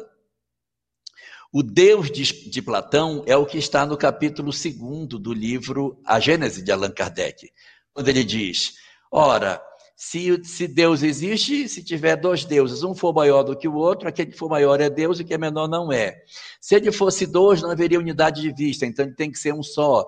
E aí, aquela lógica que vai construindo o Deus eterno, imutável, soberanamente justo e bom, etc., que está no capítulo 2 da Gênese, ele é inspirado na visão de Platão sobre como deveria ser a divindade. Note-se, Platão vivia numa sociedade politeísta, os deuses do Olimpo, mas ele faz uma releitura da divindade dentro daquela ótica, porque os próprios deuses do Olimpo, como todos os demais, eram apenas cuidadores. Ceres era deusa da agricultura, Afrodite, deusa da beleza, Apolo, deus do sol, Criador mesmo era só Zeus, o resto não era criador. Então, nós não temos outros criadores, era um só. E aí ele vai fazendo uma ressignificação desses conceitos. Então, você tinha já sinalizadores do amadurecimento da humanidade com relação ao, ao desabrochar do, mono, do monoteísmo no mundo. Os, você teve no Egito, na época de Akhenaton, um período de 12 anos de monoteísmo, mas é um monoteísmo que não é de um deus imaterial, é a adoração do deus Sol, Atom, por Akhenaton. Dura 12 anos, quando ele desencarna, os sacerdotes de Amon refazem todos os conceitos e voltam o politeísmo que já existia no Egito. Então, é só um, uma espécie de um de um susto de monoteísmo dentro do Egito, mas essas ideias, esses lampejos monoteístas, eles estavam na ordem do dia porque é, era preciso construir a religião depois ir fazendo o processo de amadurecimento dela. Então, o Cristo foi um dos grandes vetores do monoteísmo judaico, mas se ele não tivesse trazido essa mensagem, essa verdade, como ela está na lei da natureza, como afirma Kardec, ela ia pipocar em outros lugares do planeta, em diferentes épocas, mas é, não sei dizer em que período, mas a ideia do monoteísmo ela iria se implantar de maneira bem devagarinho, mas ia conseguir com o tempo se estabelecer sobre o planeta por outra via que não necessariamente Jesus. E a pergunta então é essa, é da Marta Lúcia. Ela diz assim: o temor de Deus nos afastou de dirigirmos as, as preces a eles, a ele. E Jesus, que declarou o perdão, nos aproximou, em grande parte por ignorância e falta de estudo?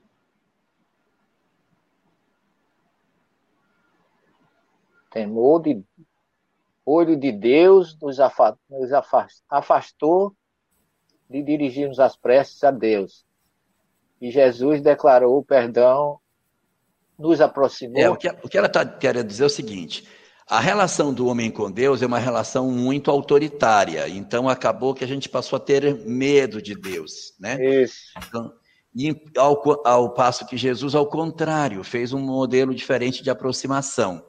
Então, a, a, gente viveu esses dois momentos, um afastamento de Deus e uma aproximação com Jesus, e, e, em função da nossa dificuldade, de ignorância, de falta de estudo? Será que foi isso que aconteceu conosco? É provavelmente a falta de estudo, de desinfor... uma desinformação nesse sentido. Porque Deus, Jesus, foi o grande enviado, ele sempre declarou: Eu vim fazer a vontade daquele que me enviou.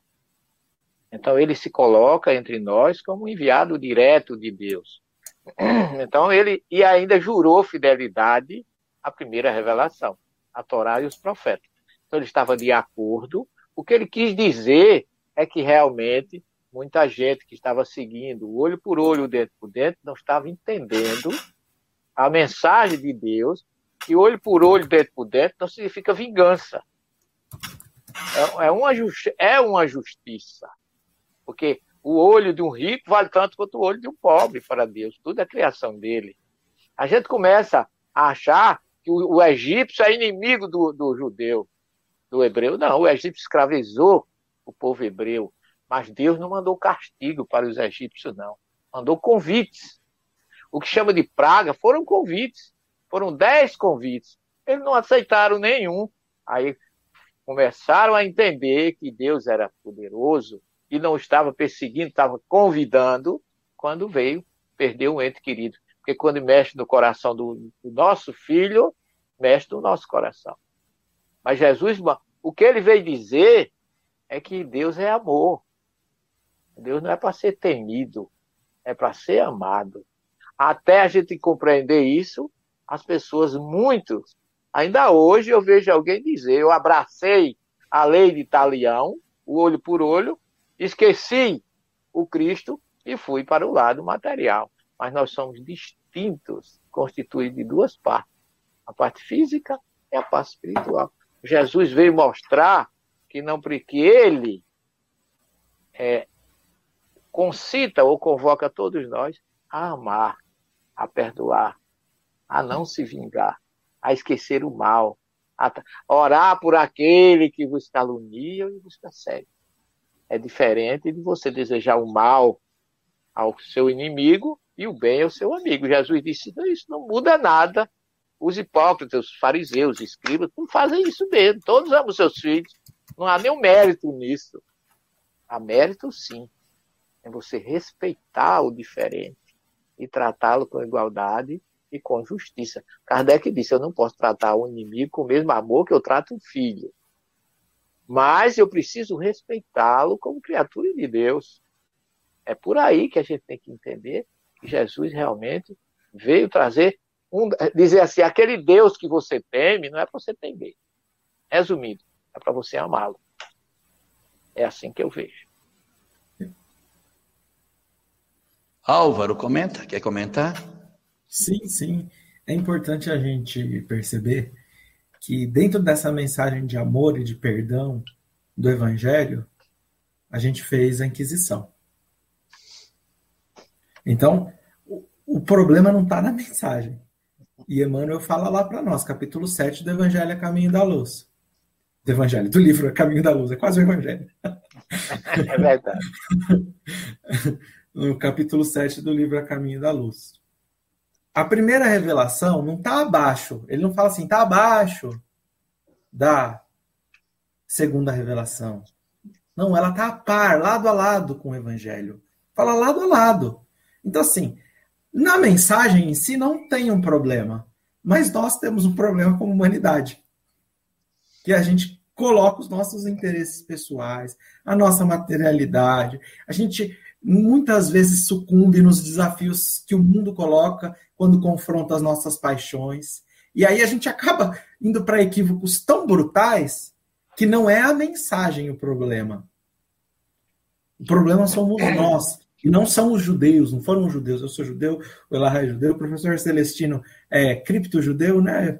É, foi, tem seus descendentes judeus dentro da sua família no Nordeste. Não são judeus, não foram os cristãos. Eu sou cristão também, então eu estaria nos dois lados equivocado, mas fomos nós, humanidade.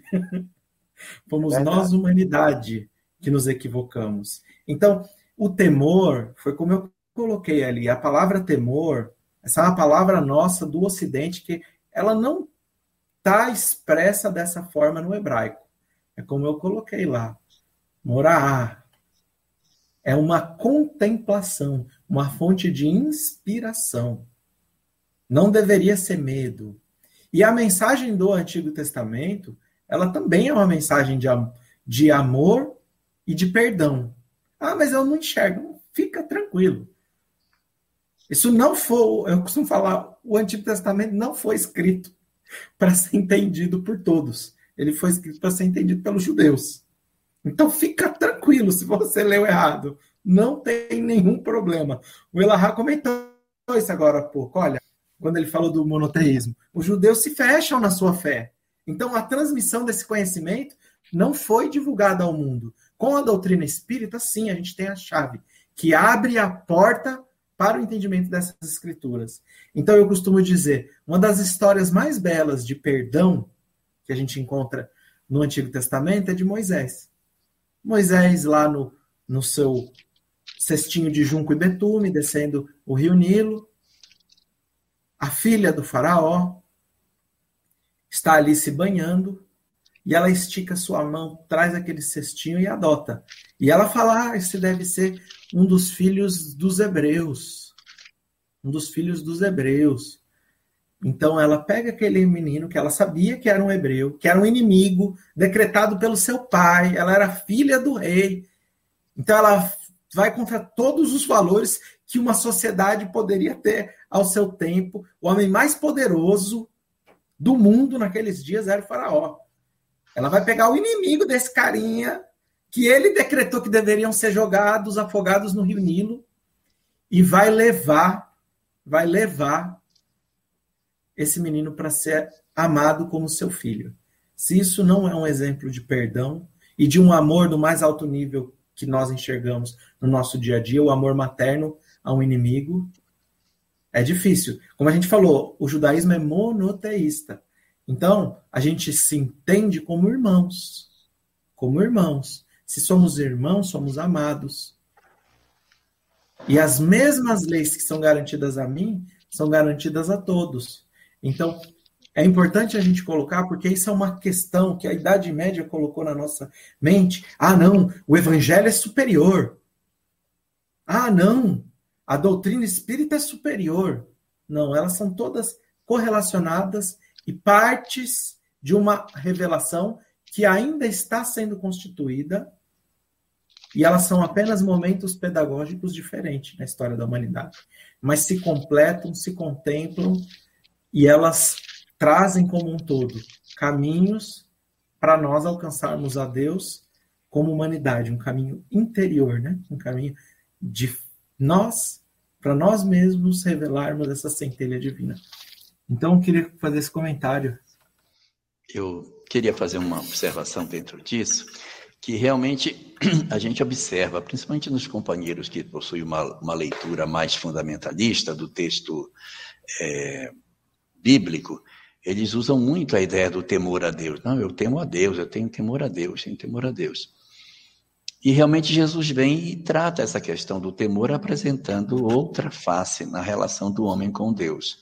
Tanto que no Velho Testamento, é, a relação do homem com Deus é uma relação de muita autoridade. Então eles não podem, não podem chamar Deus nem de Senhor, só se chama Deus de Senhor dentro do templo, dentro do, do, da sinagoga, que é Adonai. Fora dali, não, se chama Hashem, o nome. Mas não pode usar é, nem Adonai para relacionar-se com Deus. E Jesus vem e pá, quebra tudo isso. Diz, não, vamos chamar ele de Pai. Dentro disso já tem duas coisas, né? Aproxima e torna todo mundo irmão. Além de aproximar, da torna todo, todo mundo ficou igual. Pronto, acabou. É pai, então acabou. Mas eu queria destacar um ponto. É que isso também está contido na própria mensagem que a gente encontra na Torá. A Torá tem cinco livros, né? Levi, Gênesis, Êxodo, Levítico, Números e no, no finalzinho aqui, diferente, diferente dos outros quatro, Deuteronômio aqui separado. Ó, os, os quatro dedos ficam juntos e o quinto dedo está aqui separado. O Deuteronômio realmente é uma obra bem separada das outras quatro. Até porque Deuteronômio significa a lei de novo, é uma, uma retomada daquilo que já está colocado nessas outras obras. E é somente no livro de Deuteronômio que foi encontrado bem depois dos outros, somente no quinto livro que está escrito que temos que amar a Deus. Em todos os demais, a gente não encontra a proposta de que Deus tem que ser amado. Só lá no Deuteronômio, que foi ó, encontrado bem depois dos outros quatro, que a gente vai ter essa leitura dessa relação do homem com Deus através do amor. Antes, a relação era de adorar, prestar culto, mas essa ideia do amor não vai aparecer. Até outro dia, estudando na live junto com o Álvaro, a gente estava vendo que a primeira vez que a palavra amor é usada no sentido de afeto é quando Isaac encontra Rebeca. E Isaac amou Rebeca. Então ali vai aparecer a primeira vez a ideia de amor, amor. Aí depois o amor vai aparecer de novo no versículo que o professor citou, que é 9, capítulo Versículo 18 do capítulo 19 do Levítico: Amarás o teu próximo como a ti mesmo. É a segunda vez que a palavra amor é apresentada no texto. Aí depois depois, só no Deuteronômio que a gente vai encontrar essa relação com o Criador. Então, começa o amor do homem com a mulher, depois o amor universal entre os homens, e no Deuteronômio, o amor com o Criador, o amor divino, encerrando esse modelo desse exercício de crescimento do amor das criaturas entre si. Ok? Então, a relação do judaísmo tem esse formato. E Jesus já entra direto com a proposta do amor desde o começo. Desde a sua primeira fala pública, ele já vem escandalizando, propondo amor aos inimigos. Então, realmente, é uma leitura diferente, porque está em épocas distintas. Depois de um amadurecimento significativo da humanidade, então a revelação é, de Jesus, ela vem carregada de amor, diferente da revelação trazida por Moisés, que é uma revelação mais focada na disciplina, na preocupação do homem se voltar e descobrir, na verdade, a essência de um Criador que existe sobre todos nós. Olha, Ricardo, ele faz a seguinte pergunta para o professor: Como entender os dogmas das igrejas nos dias de hoje? Ricardo, meu querido amigo, irmão, cirurgião dentista lá de Cachoeira de Macatu, dogma não é para se entender. Foi criado exatamente para isso. Para ninguém entender. Foi imposição. Eu vou dar um exemplo bem prático, bem claro. Eu admiro demais Agostinho. Ele é respeitadíssimo no meio teológico. Ontem até falava isso com Álvaro. A única coisa que eu admiro em Agostinho, que da mesma coisa que ele tem, eu tenho, é o gosto pela Bíblia, pelos evangelhos.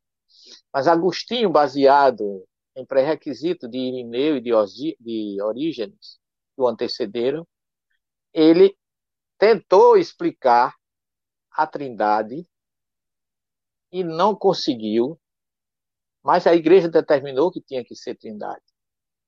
Então criou o dogma da Santíssima Trindade. Aquilo que não se entende, se impõe. E todo mundo tem que seguir, porque a coisa é tão séria que nem o Papa pode revogar hoje esses dogmas. Isso foi decidido em concílios, foi coisa é, fortíssima, ninguém acaba. Então, meu irmão, felizmente eu sou teólogo, sou é, é, egrégio da Igreja Católica, respeito demais, mas eu acho que eu, é, conhecendo a doutrina espírita, eu me libertei disso com a maior tranquilidade. E você que é espírita, como eu sou, eu te conheço, você é aí vizinho de Nova Friburgo, uma região que eu gosto muito, nós não falemos nem nisso porque não nos compete. Isso é coisa da Igreja Católica. A gente respeita, porque temos que respeitar aquilo que a gente é, não comunga ou que é diferente. É assim que eu aprendi.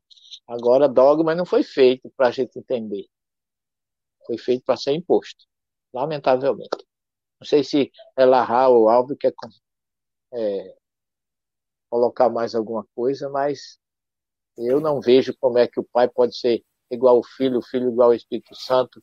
É, Álvaro está aí, sabe que um dos, das, um dos princípios que se lê todos os dias nas orações judaicas, eu acho que é, é, é ela é, Yahvé Elohim Yahvé errado. O Senhor nosso Deus. Hashem é, errado.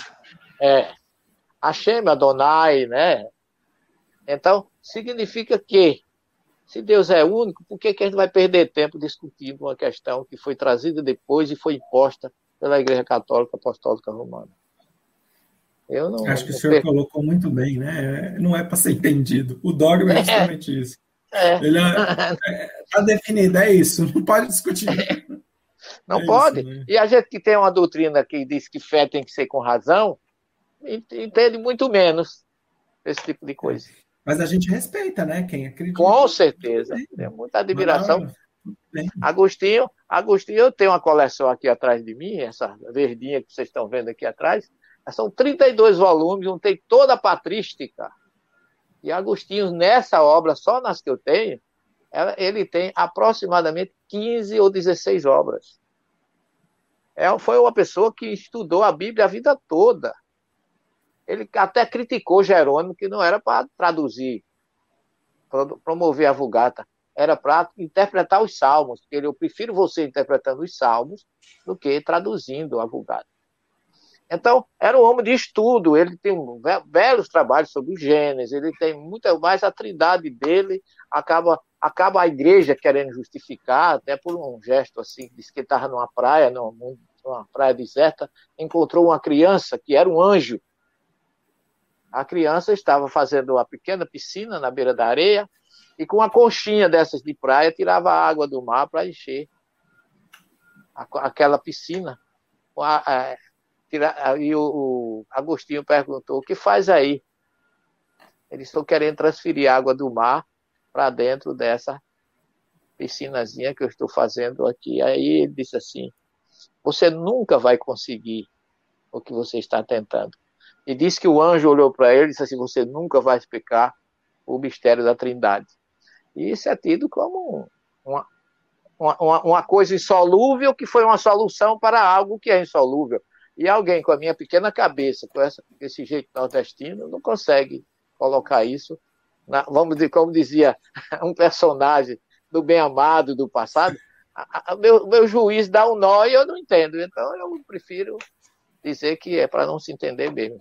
Um abração em você, na Luzimar, e é um prazer ter você conosco. Professor, duas frases do senhor que eu anotei para guardar. Dogma não é para se entender. E se ferradura desse sorte, burro não carregava peso. Adorei. eu também, eu ri. Adorei.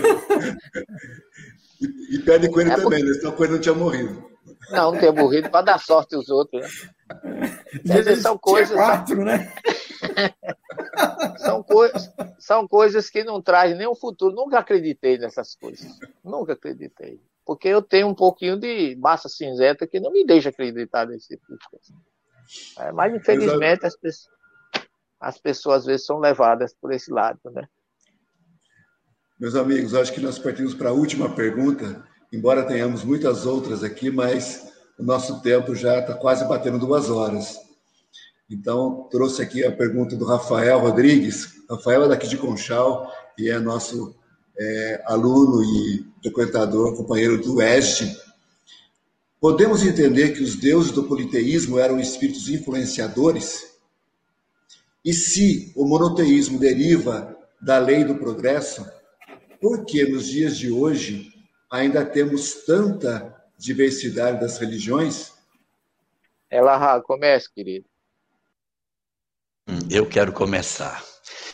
Questão 668 de O Livro dos Espíritos. Que diz ela? Por que, que existia o politeísmo sobre a face da Terra? E o comentário de Allan Kardec é exatamente resgatando o fato de que, através da comunicabilidade dos espíritos, é que se teve a ideia falsa de que eram deuses, quando, na verdade, eram, como você bem colocou, espíritos influenciadores. Por isso que eles tinham tantas características humanas, tinham raiva, tinham ciúme, é, perseguiam pessoas, protegiam outras. Os deuses do politeísmo não possuem a divindade que nós encontramos no Deus soberanamente justo e bom, que a doutrina espírita apresenta aqui, Jesus também nos traz. Então, o que, que a gente percebe aí? Que realmente o politeísmo, respondendo a sua primeira pergunta, é decorrente de espíritos que se comunicavam e a mediunidade era o canal e por isso assim ficou. Beleza. A segunda, se é verdade que o monoteísmo é a, a lei do progresso, por que, que a gente ainda tem tanta diversidade de religião? A pergunta é, Rafael, quem disse que nós já chegamos no término da jornada? A lei do progresso é a lei do progresso. Nós estamos ainda em processo de desenvolvimento da nossa religiosidade, da nossa espiritualidade. Nós já entendemos que temos um Deus único, mas nós ainda não entendemos a relação espiritual com o Deus único. A gente quer carro, a gente quer dinheiro, nós queremos vantagens pessoais, nós não queremos experimentar o sofrimento. Nós temos uma relação com o Criador como se ele, não, Deus não vai deixar eu sofrer. Então, essa leitura ainda faz parte da nossa maturi, é, do nosso amadurecimento espiritual. Nós estamos já com uma caminhada boa, já sabemos que existe um Deus único, Ótimo. Já sabemos que ele é imaterial, bacana, que ele não privilegia um em detrimento de outro, poxa, legal. Já são progressos, mas ainda temos as nossas disputas e muitas das questões referentes às várias religiões decorrem do personalismo humano. Assim, a, a doutrina é a mesma, mas digo, não, mas aqui é, a minha doutrina é igualzinha do outro lá mas a minha igreja mando eu, na igreja dele manda ele. Então eu faço outra por uma questão de personalismo e não necessariamente por doutrinas diferentes. Então, o problema está no interior da criatura, do, da criatura humana. Poderíamos dizer que a multiplicidade das religiões decorre do mal dos homens. O que é o mal dos homens? O orgulho e o egoísmo, as duas chagas da humanidade. Então, hoje, é, apesar de nós já termos uma compreensão satisfatória sobre alguns princípios religiosos, o travo do nosso egoísmo, o amargor do nosso orgulho, nos impede de darmos as mãos verdadeiramente e nos vermos como é, elementos de uma mesma corrente ideológica. E aí até destaco nesse momento, nesse momento da pandemia, com tanta dor, tanto sofrimento, tanta angústia, as religiões ainda estão separadas.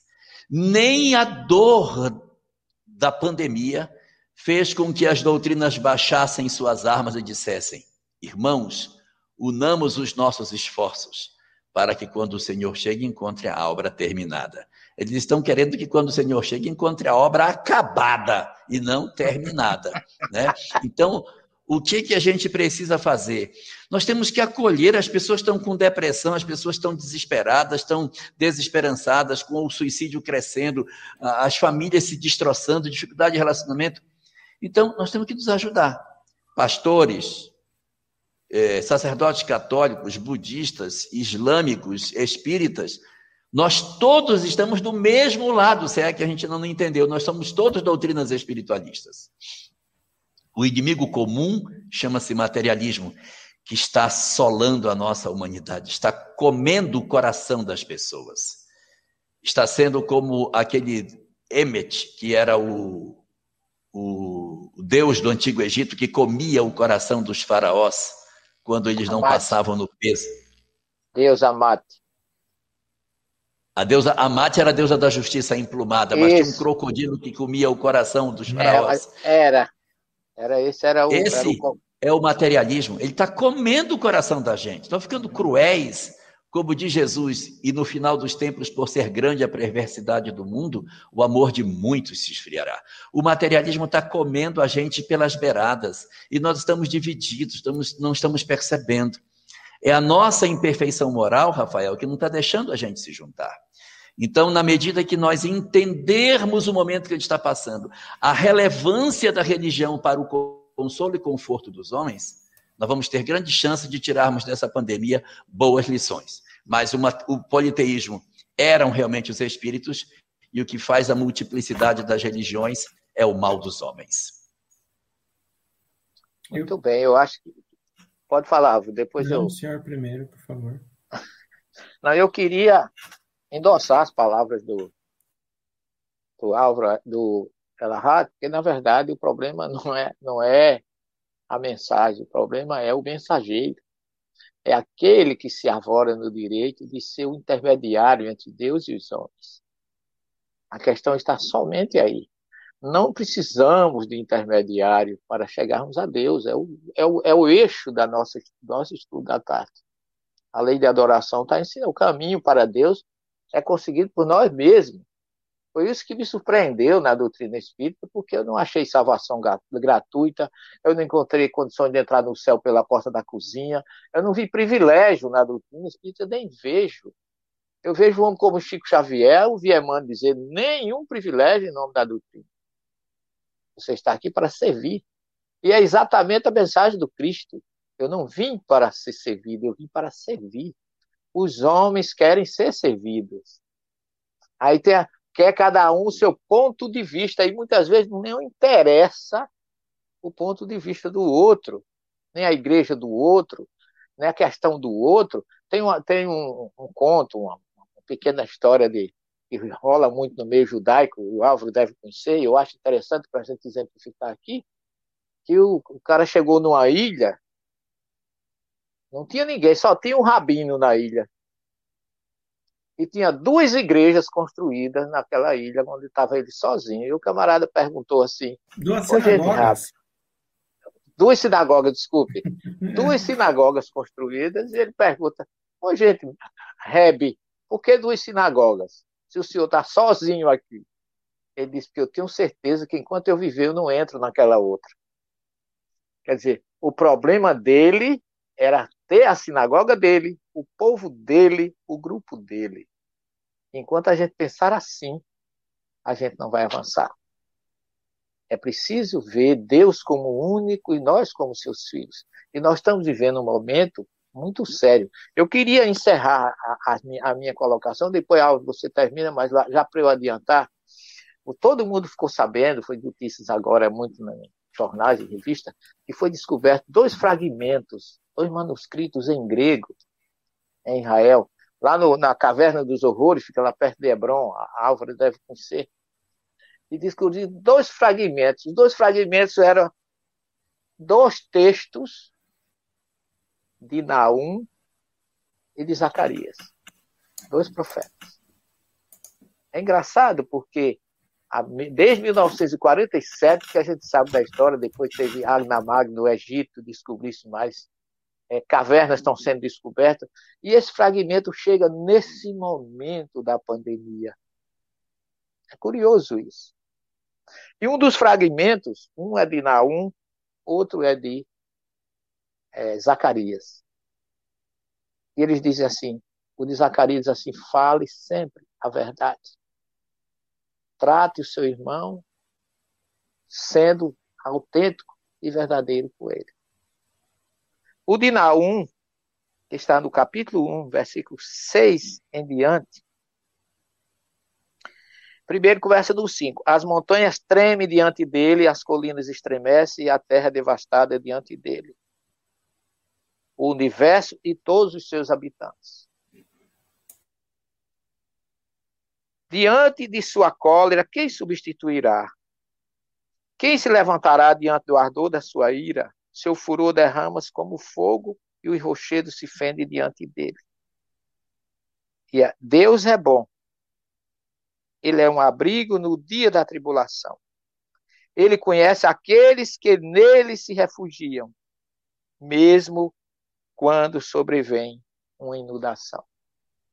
Então, nós estamos vivendo um momento dessa natureza de pandemia, de dificuldade.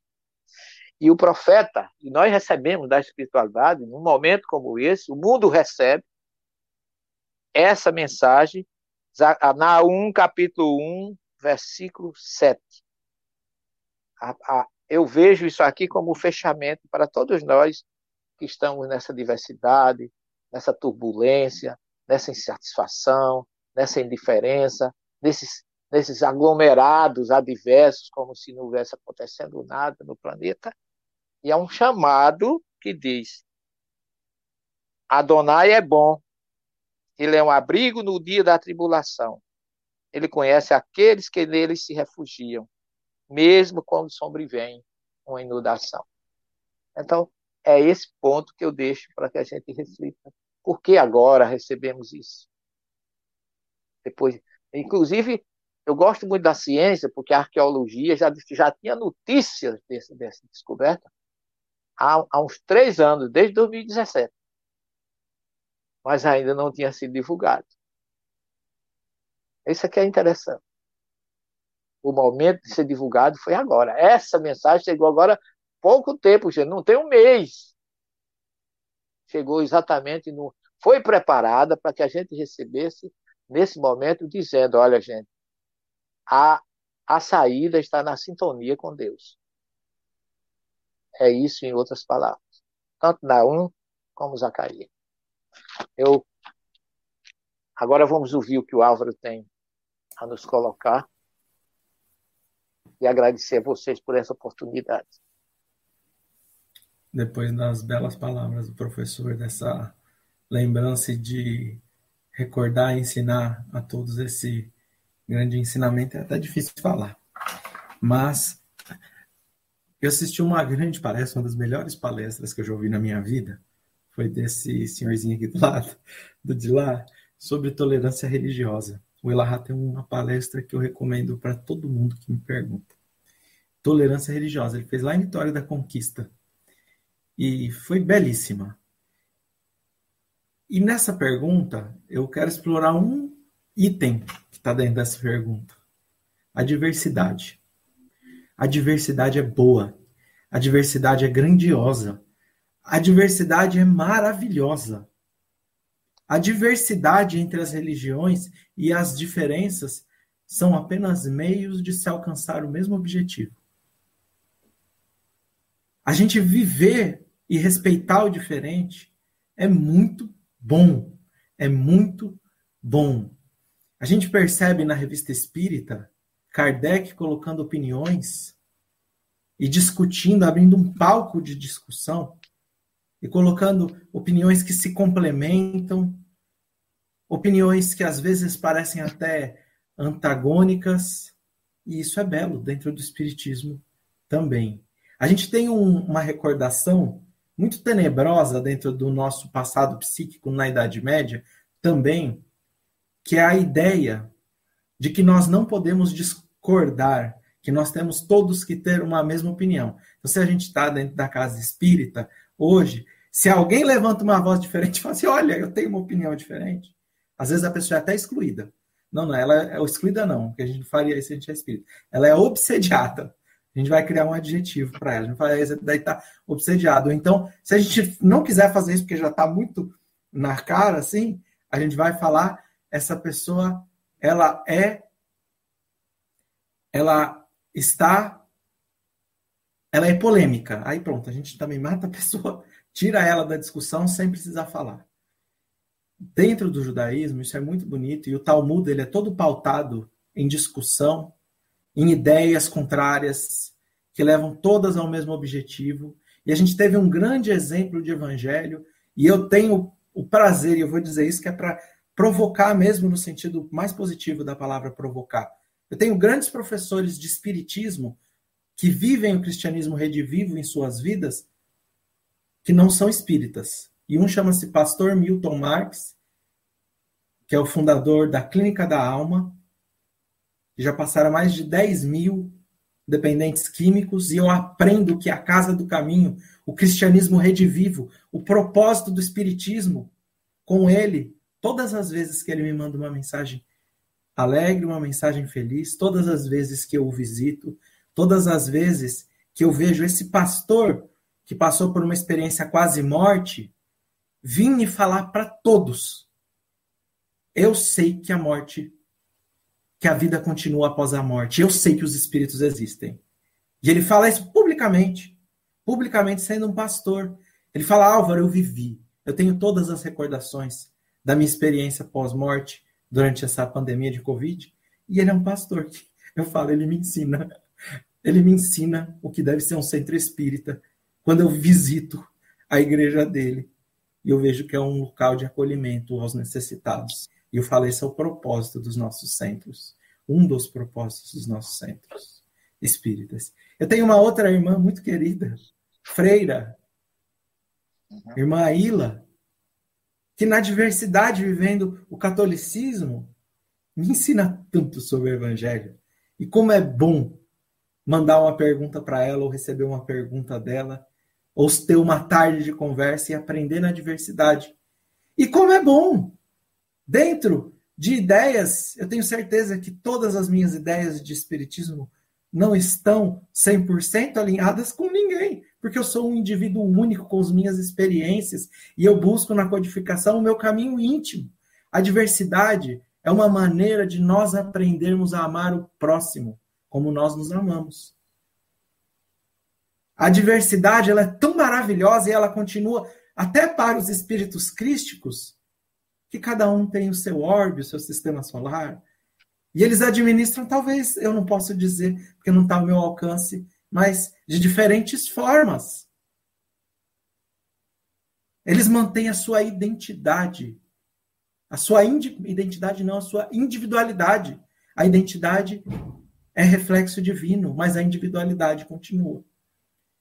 Então, falar dessa diversidade religiosa é maravilhoso dentro da nossa experiência de espírito nesse planeta de provas e expiações. E é um meio de se aprender o amor, de se aprender a caridade segundo nos ensinou Jesus, através da indulgência e da benevolência e do perdão quando houver equívoco. Então, eu sempre costumava dizer que o meu o meu desejo, eu que vivi o judaísmo e eu que fui ortodoxo e fui or... não estou dizendo que o judaísmo é e que os ortodoxos são. Estou dizendo por mim, eu que fui intolerante religiosamente, estou falando da minha experiência pessoal, eu que fui intolerante religiosamente, quando eu vi a frase de Mahatma Gandhi, que disse, quando ele estava no seu jejum, e falaram que os muçulmanos do Paquistão estavam fazendo, junto aos hindus, toda aquela bagunça, aquele conflito que a Índia vivia, ele disse assim: Mas eu, eu sou muçulmano. Mahatma Gandhi disse. Aí as pessoas, mas você é muçulmano? Sim, eu sou muçulmano. Eu sou hindu. Eu sou cristão. Eu sou judeu. Então, Jesus encarnou no judaísmo, mas ele poderia ter encarnado em qualquer religião para demonstrar o amor. Para demonstrar o amor. Então, essa diversidade religiosa, ela é tão importante para nós e que essas vozes autoritárias que ainda ecoam na nossa cabeça, quando alguém dá uma opinião diferente, na Idade Média, ela está condenada ao inferno. Ela está condenada à exclusão. Então, que a gente não viva isso. Que a gente viva na diversidade muitos modos de aprendizado. Muitos modos de aprendizado. Então, eu vou encerrar a minha fala sob a inspiração que podemos aprender de todos. E é isso que diz o judaísmo: quem é sábio? Aquele que aprende de todos, de todas as ocasiões.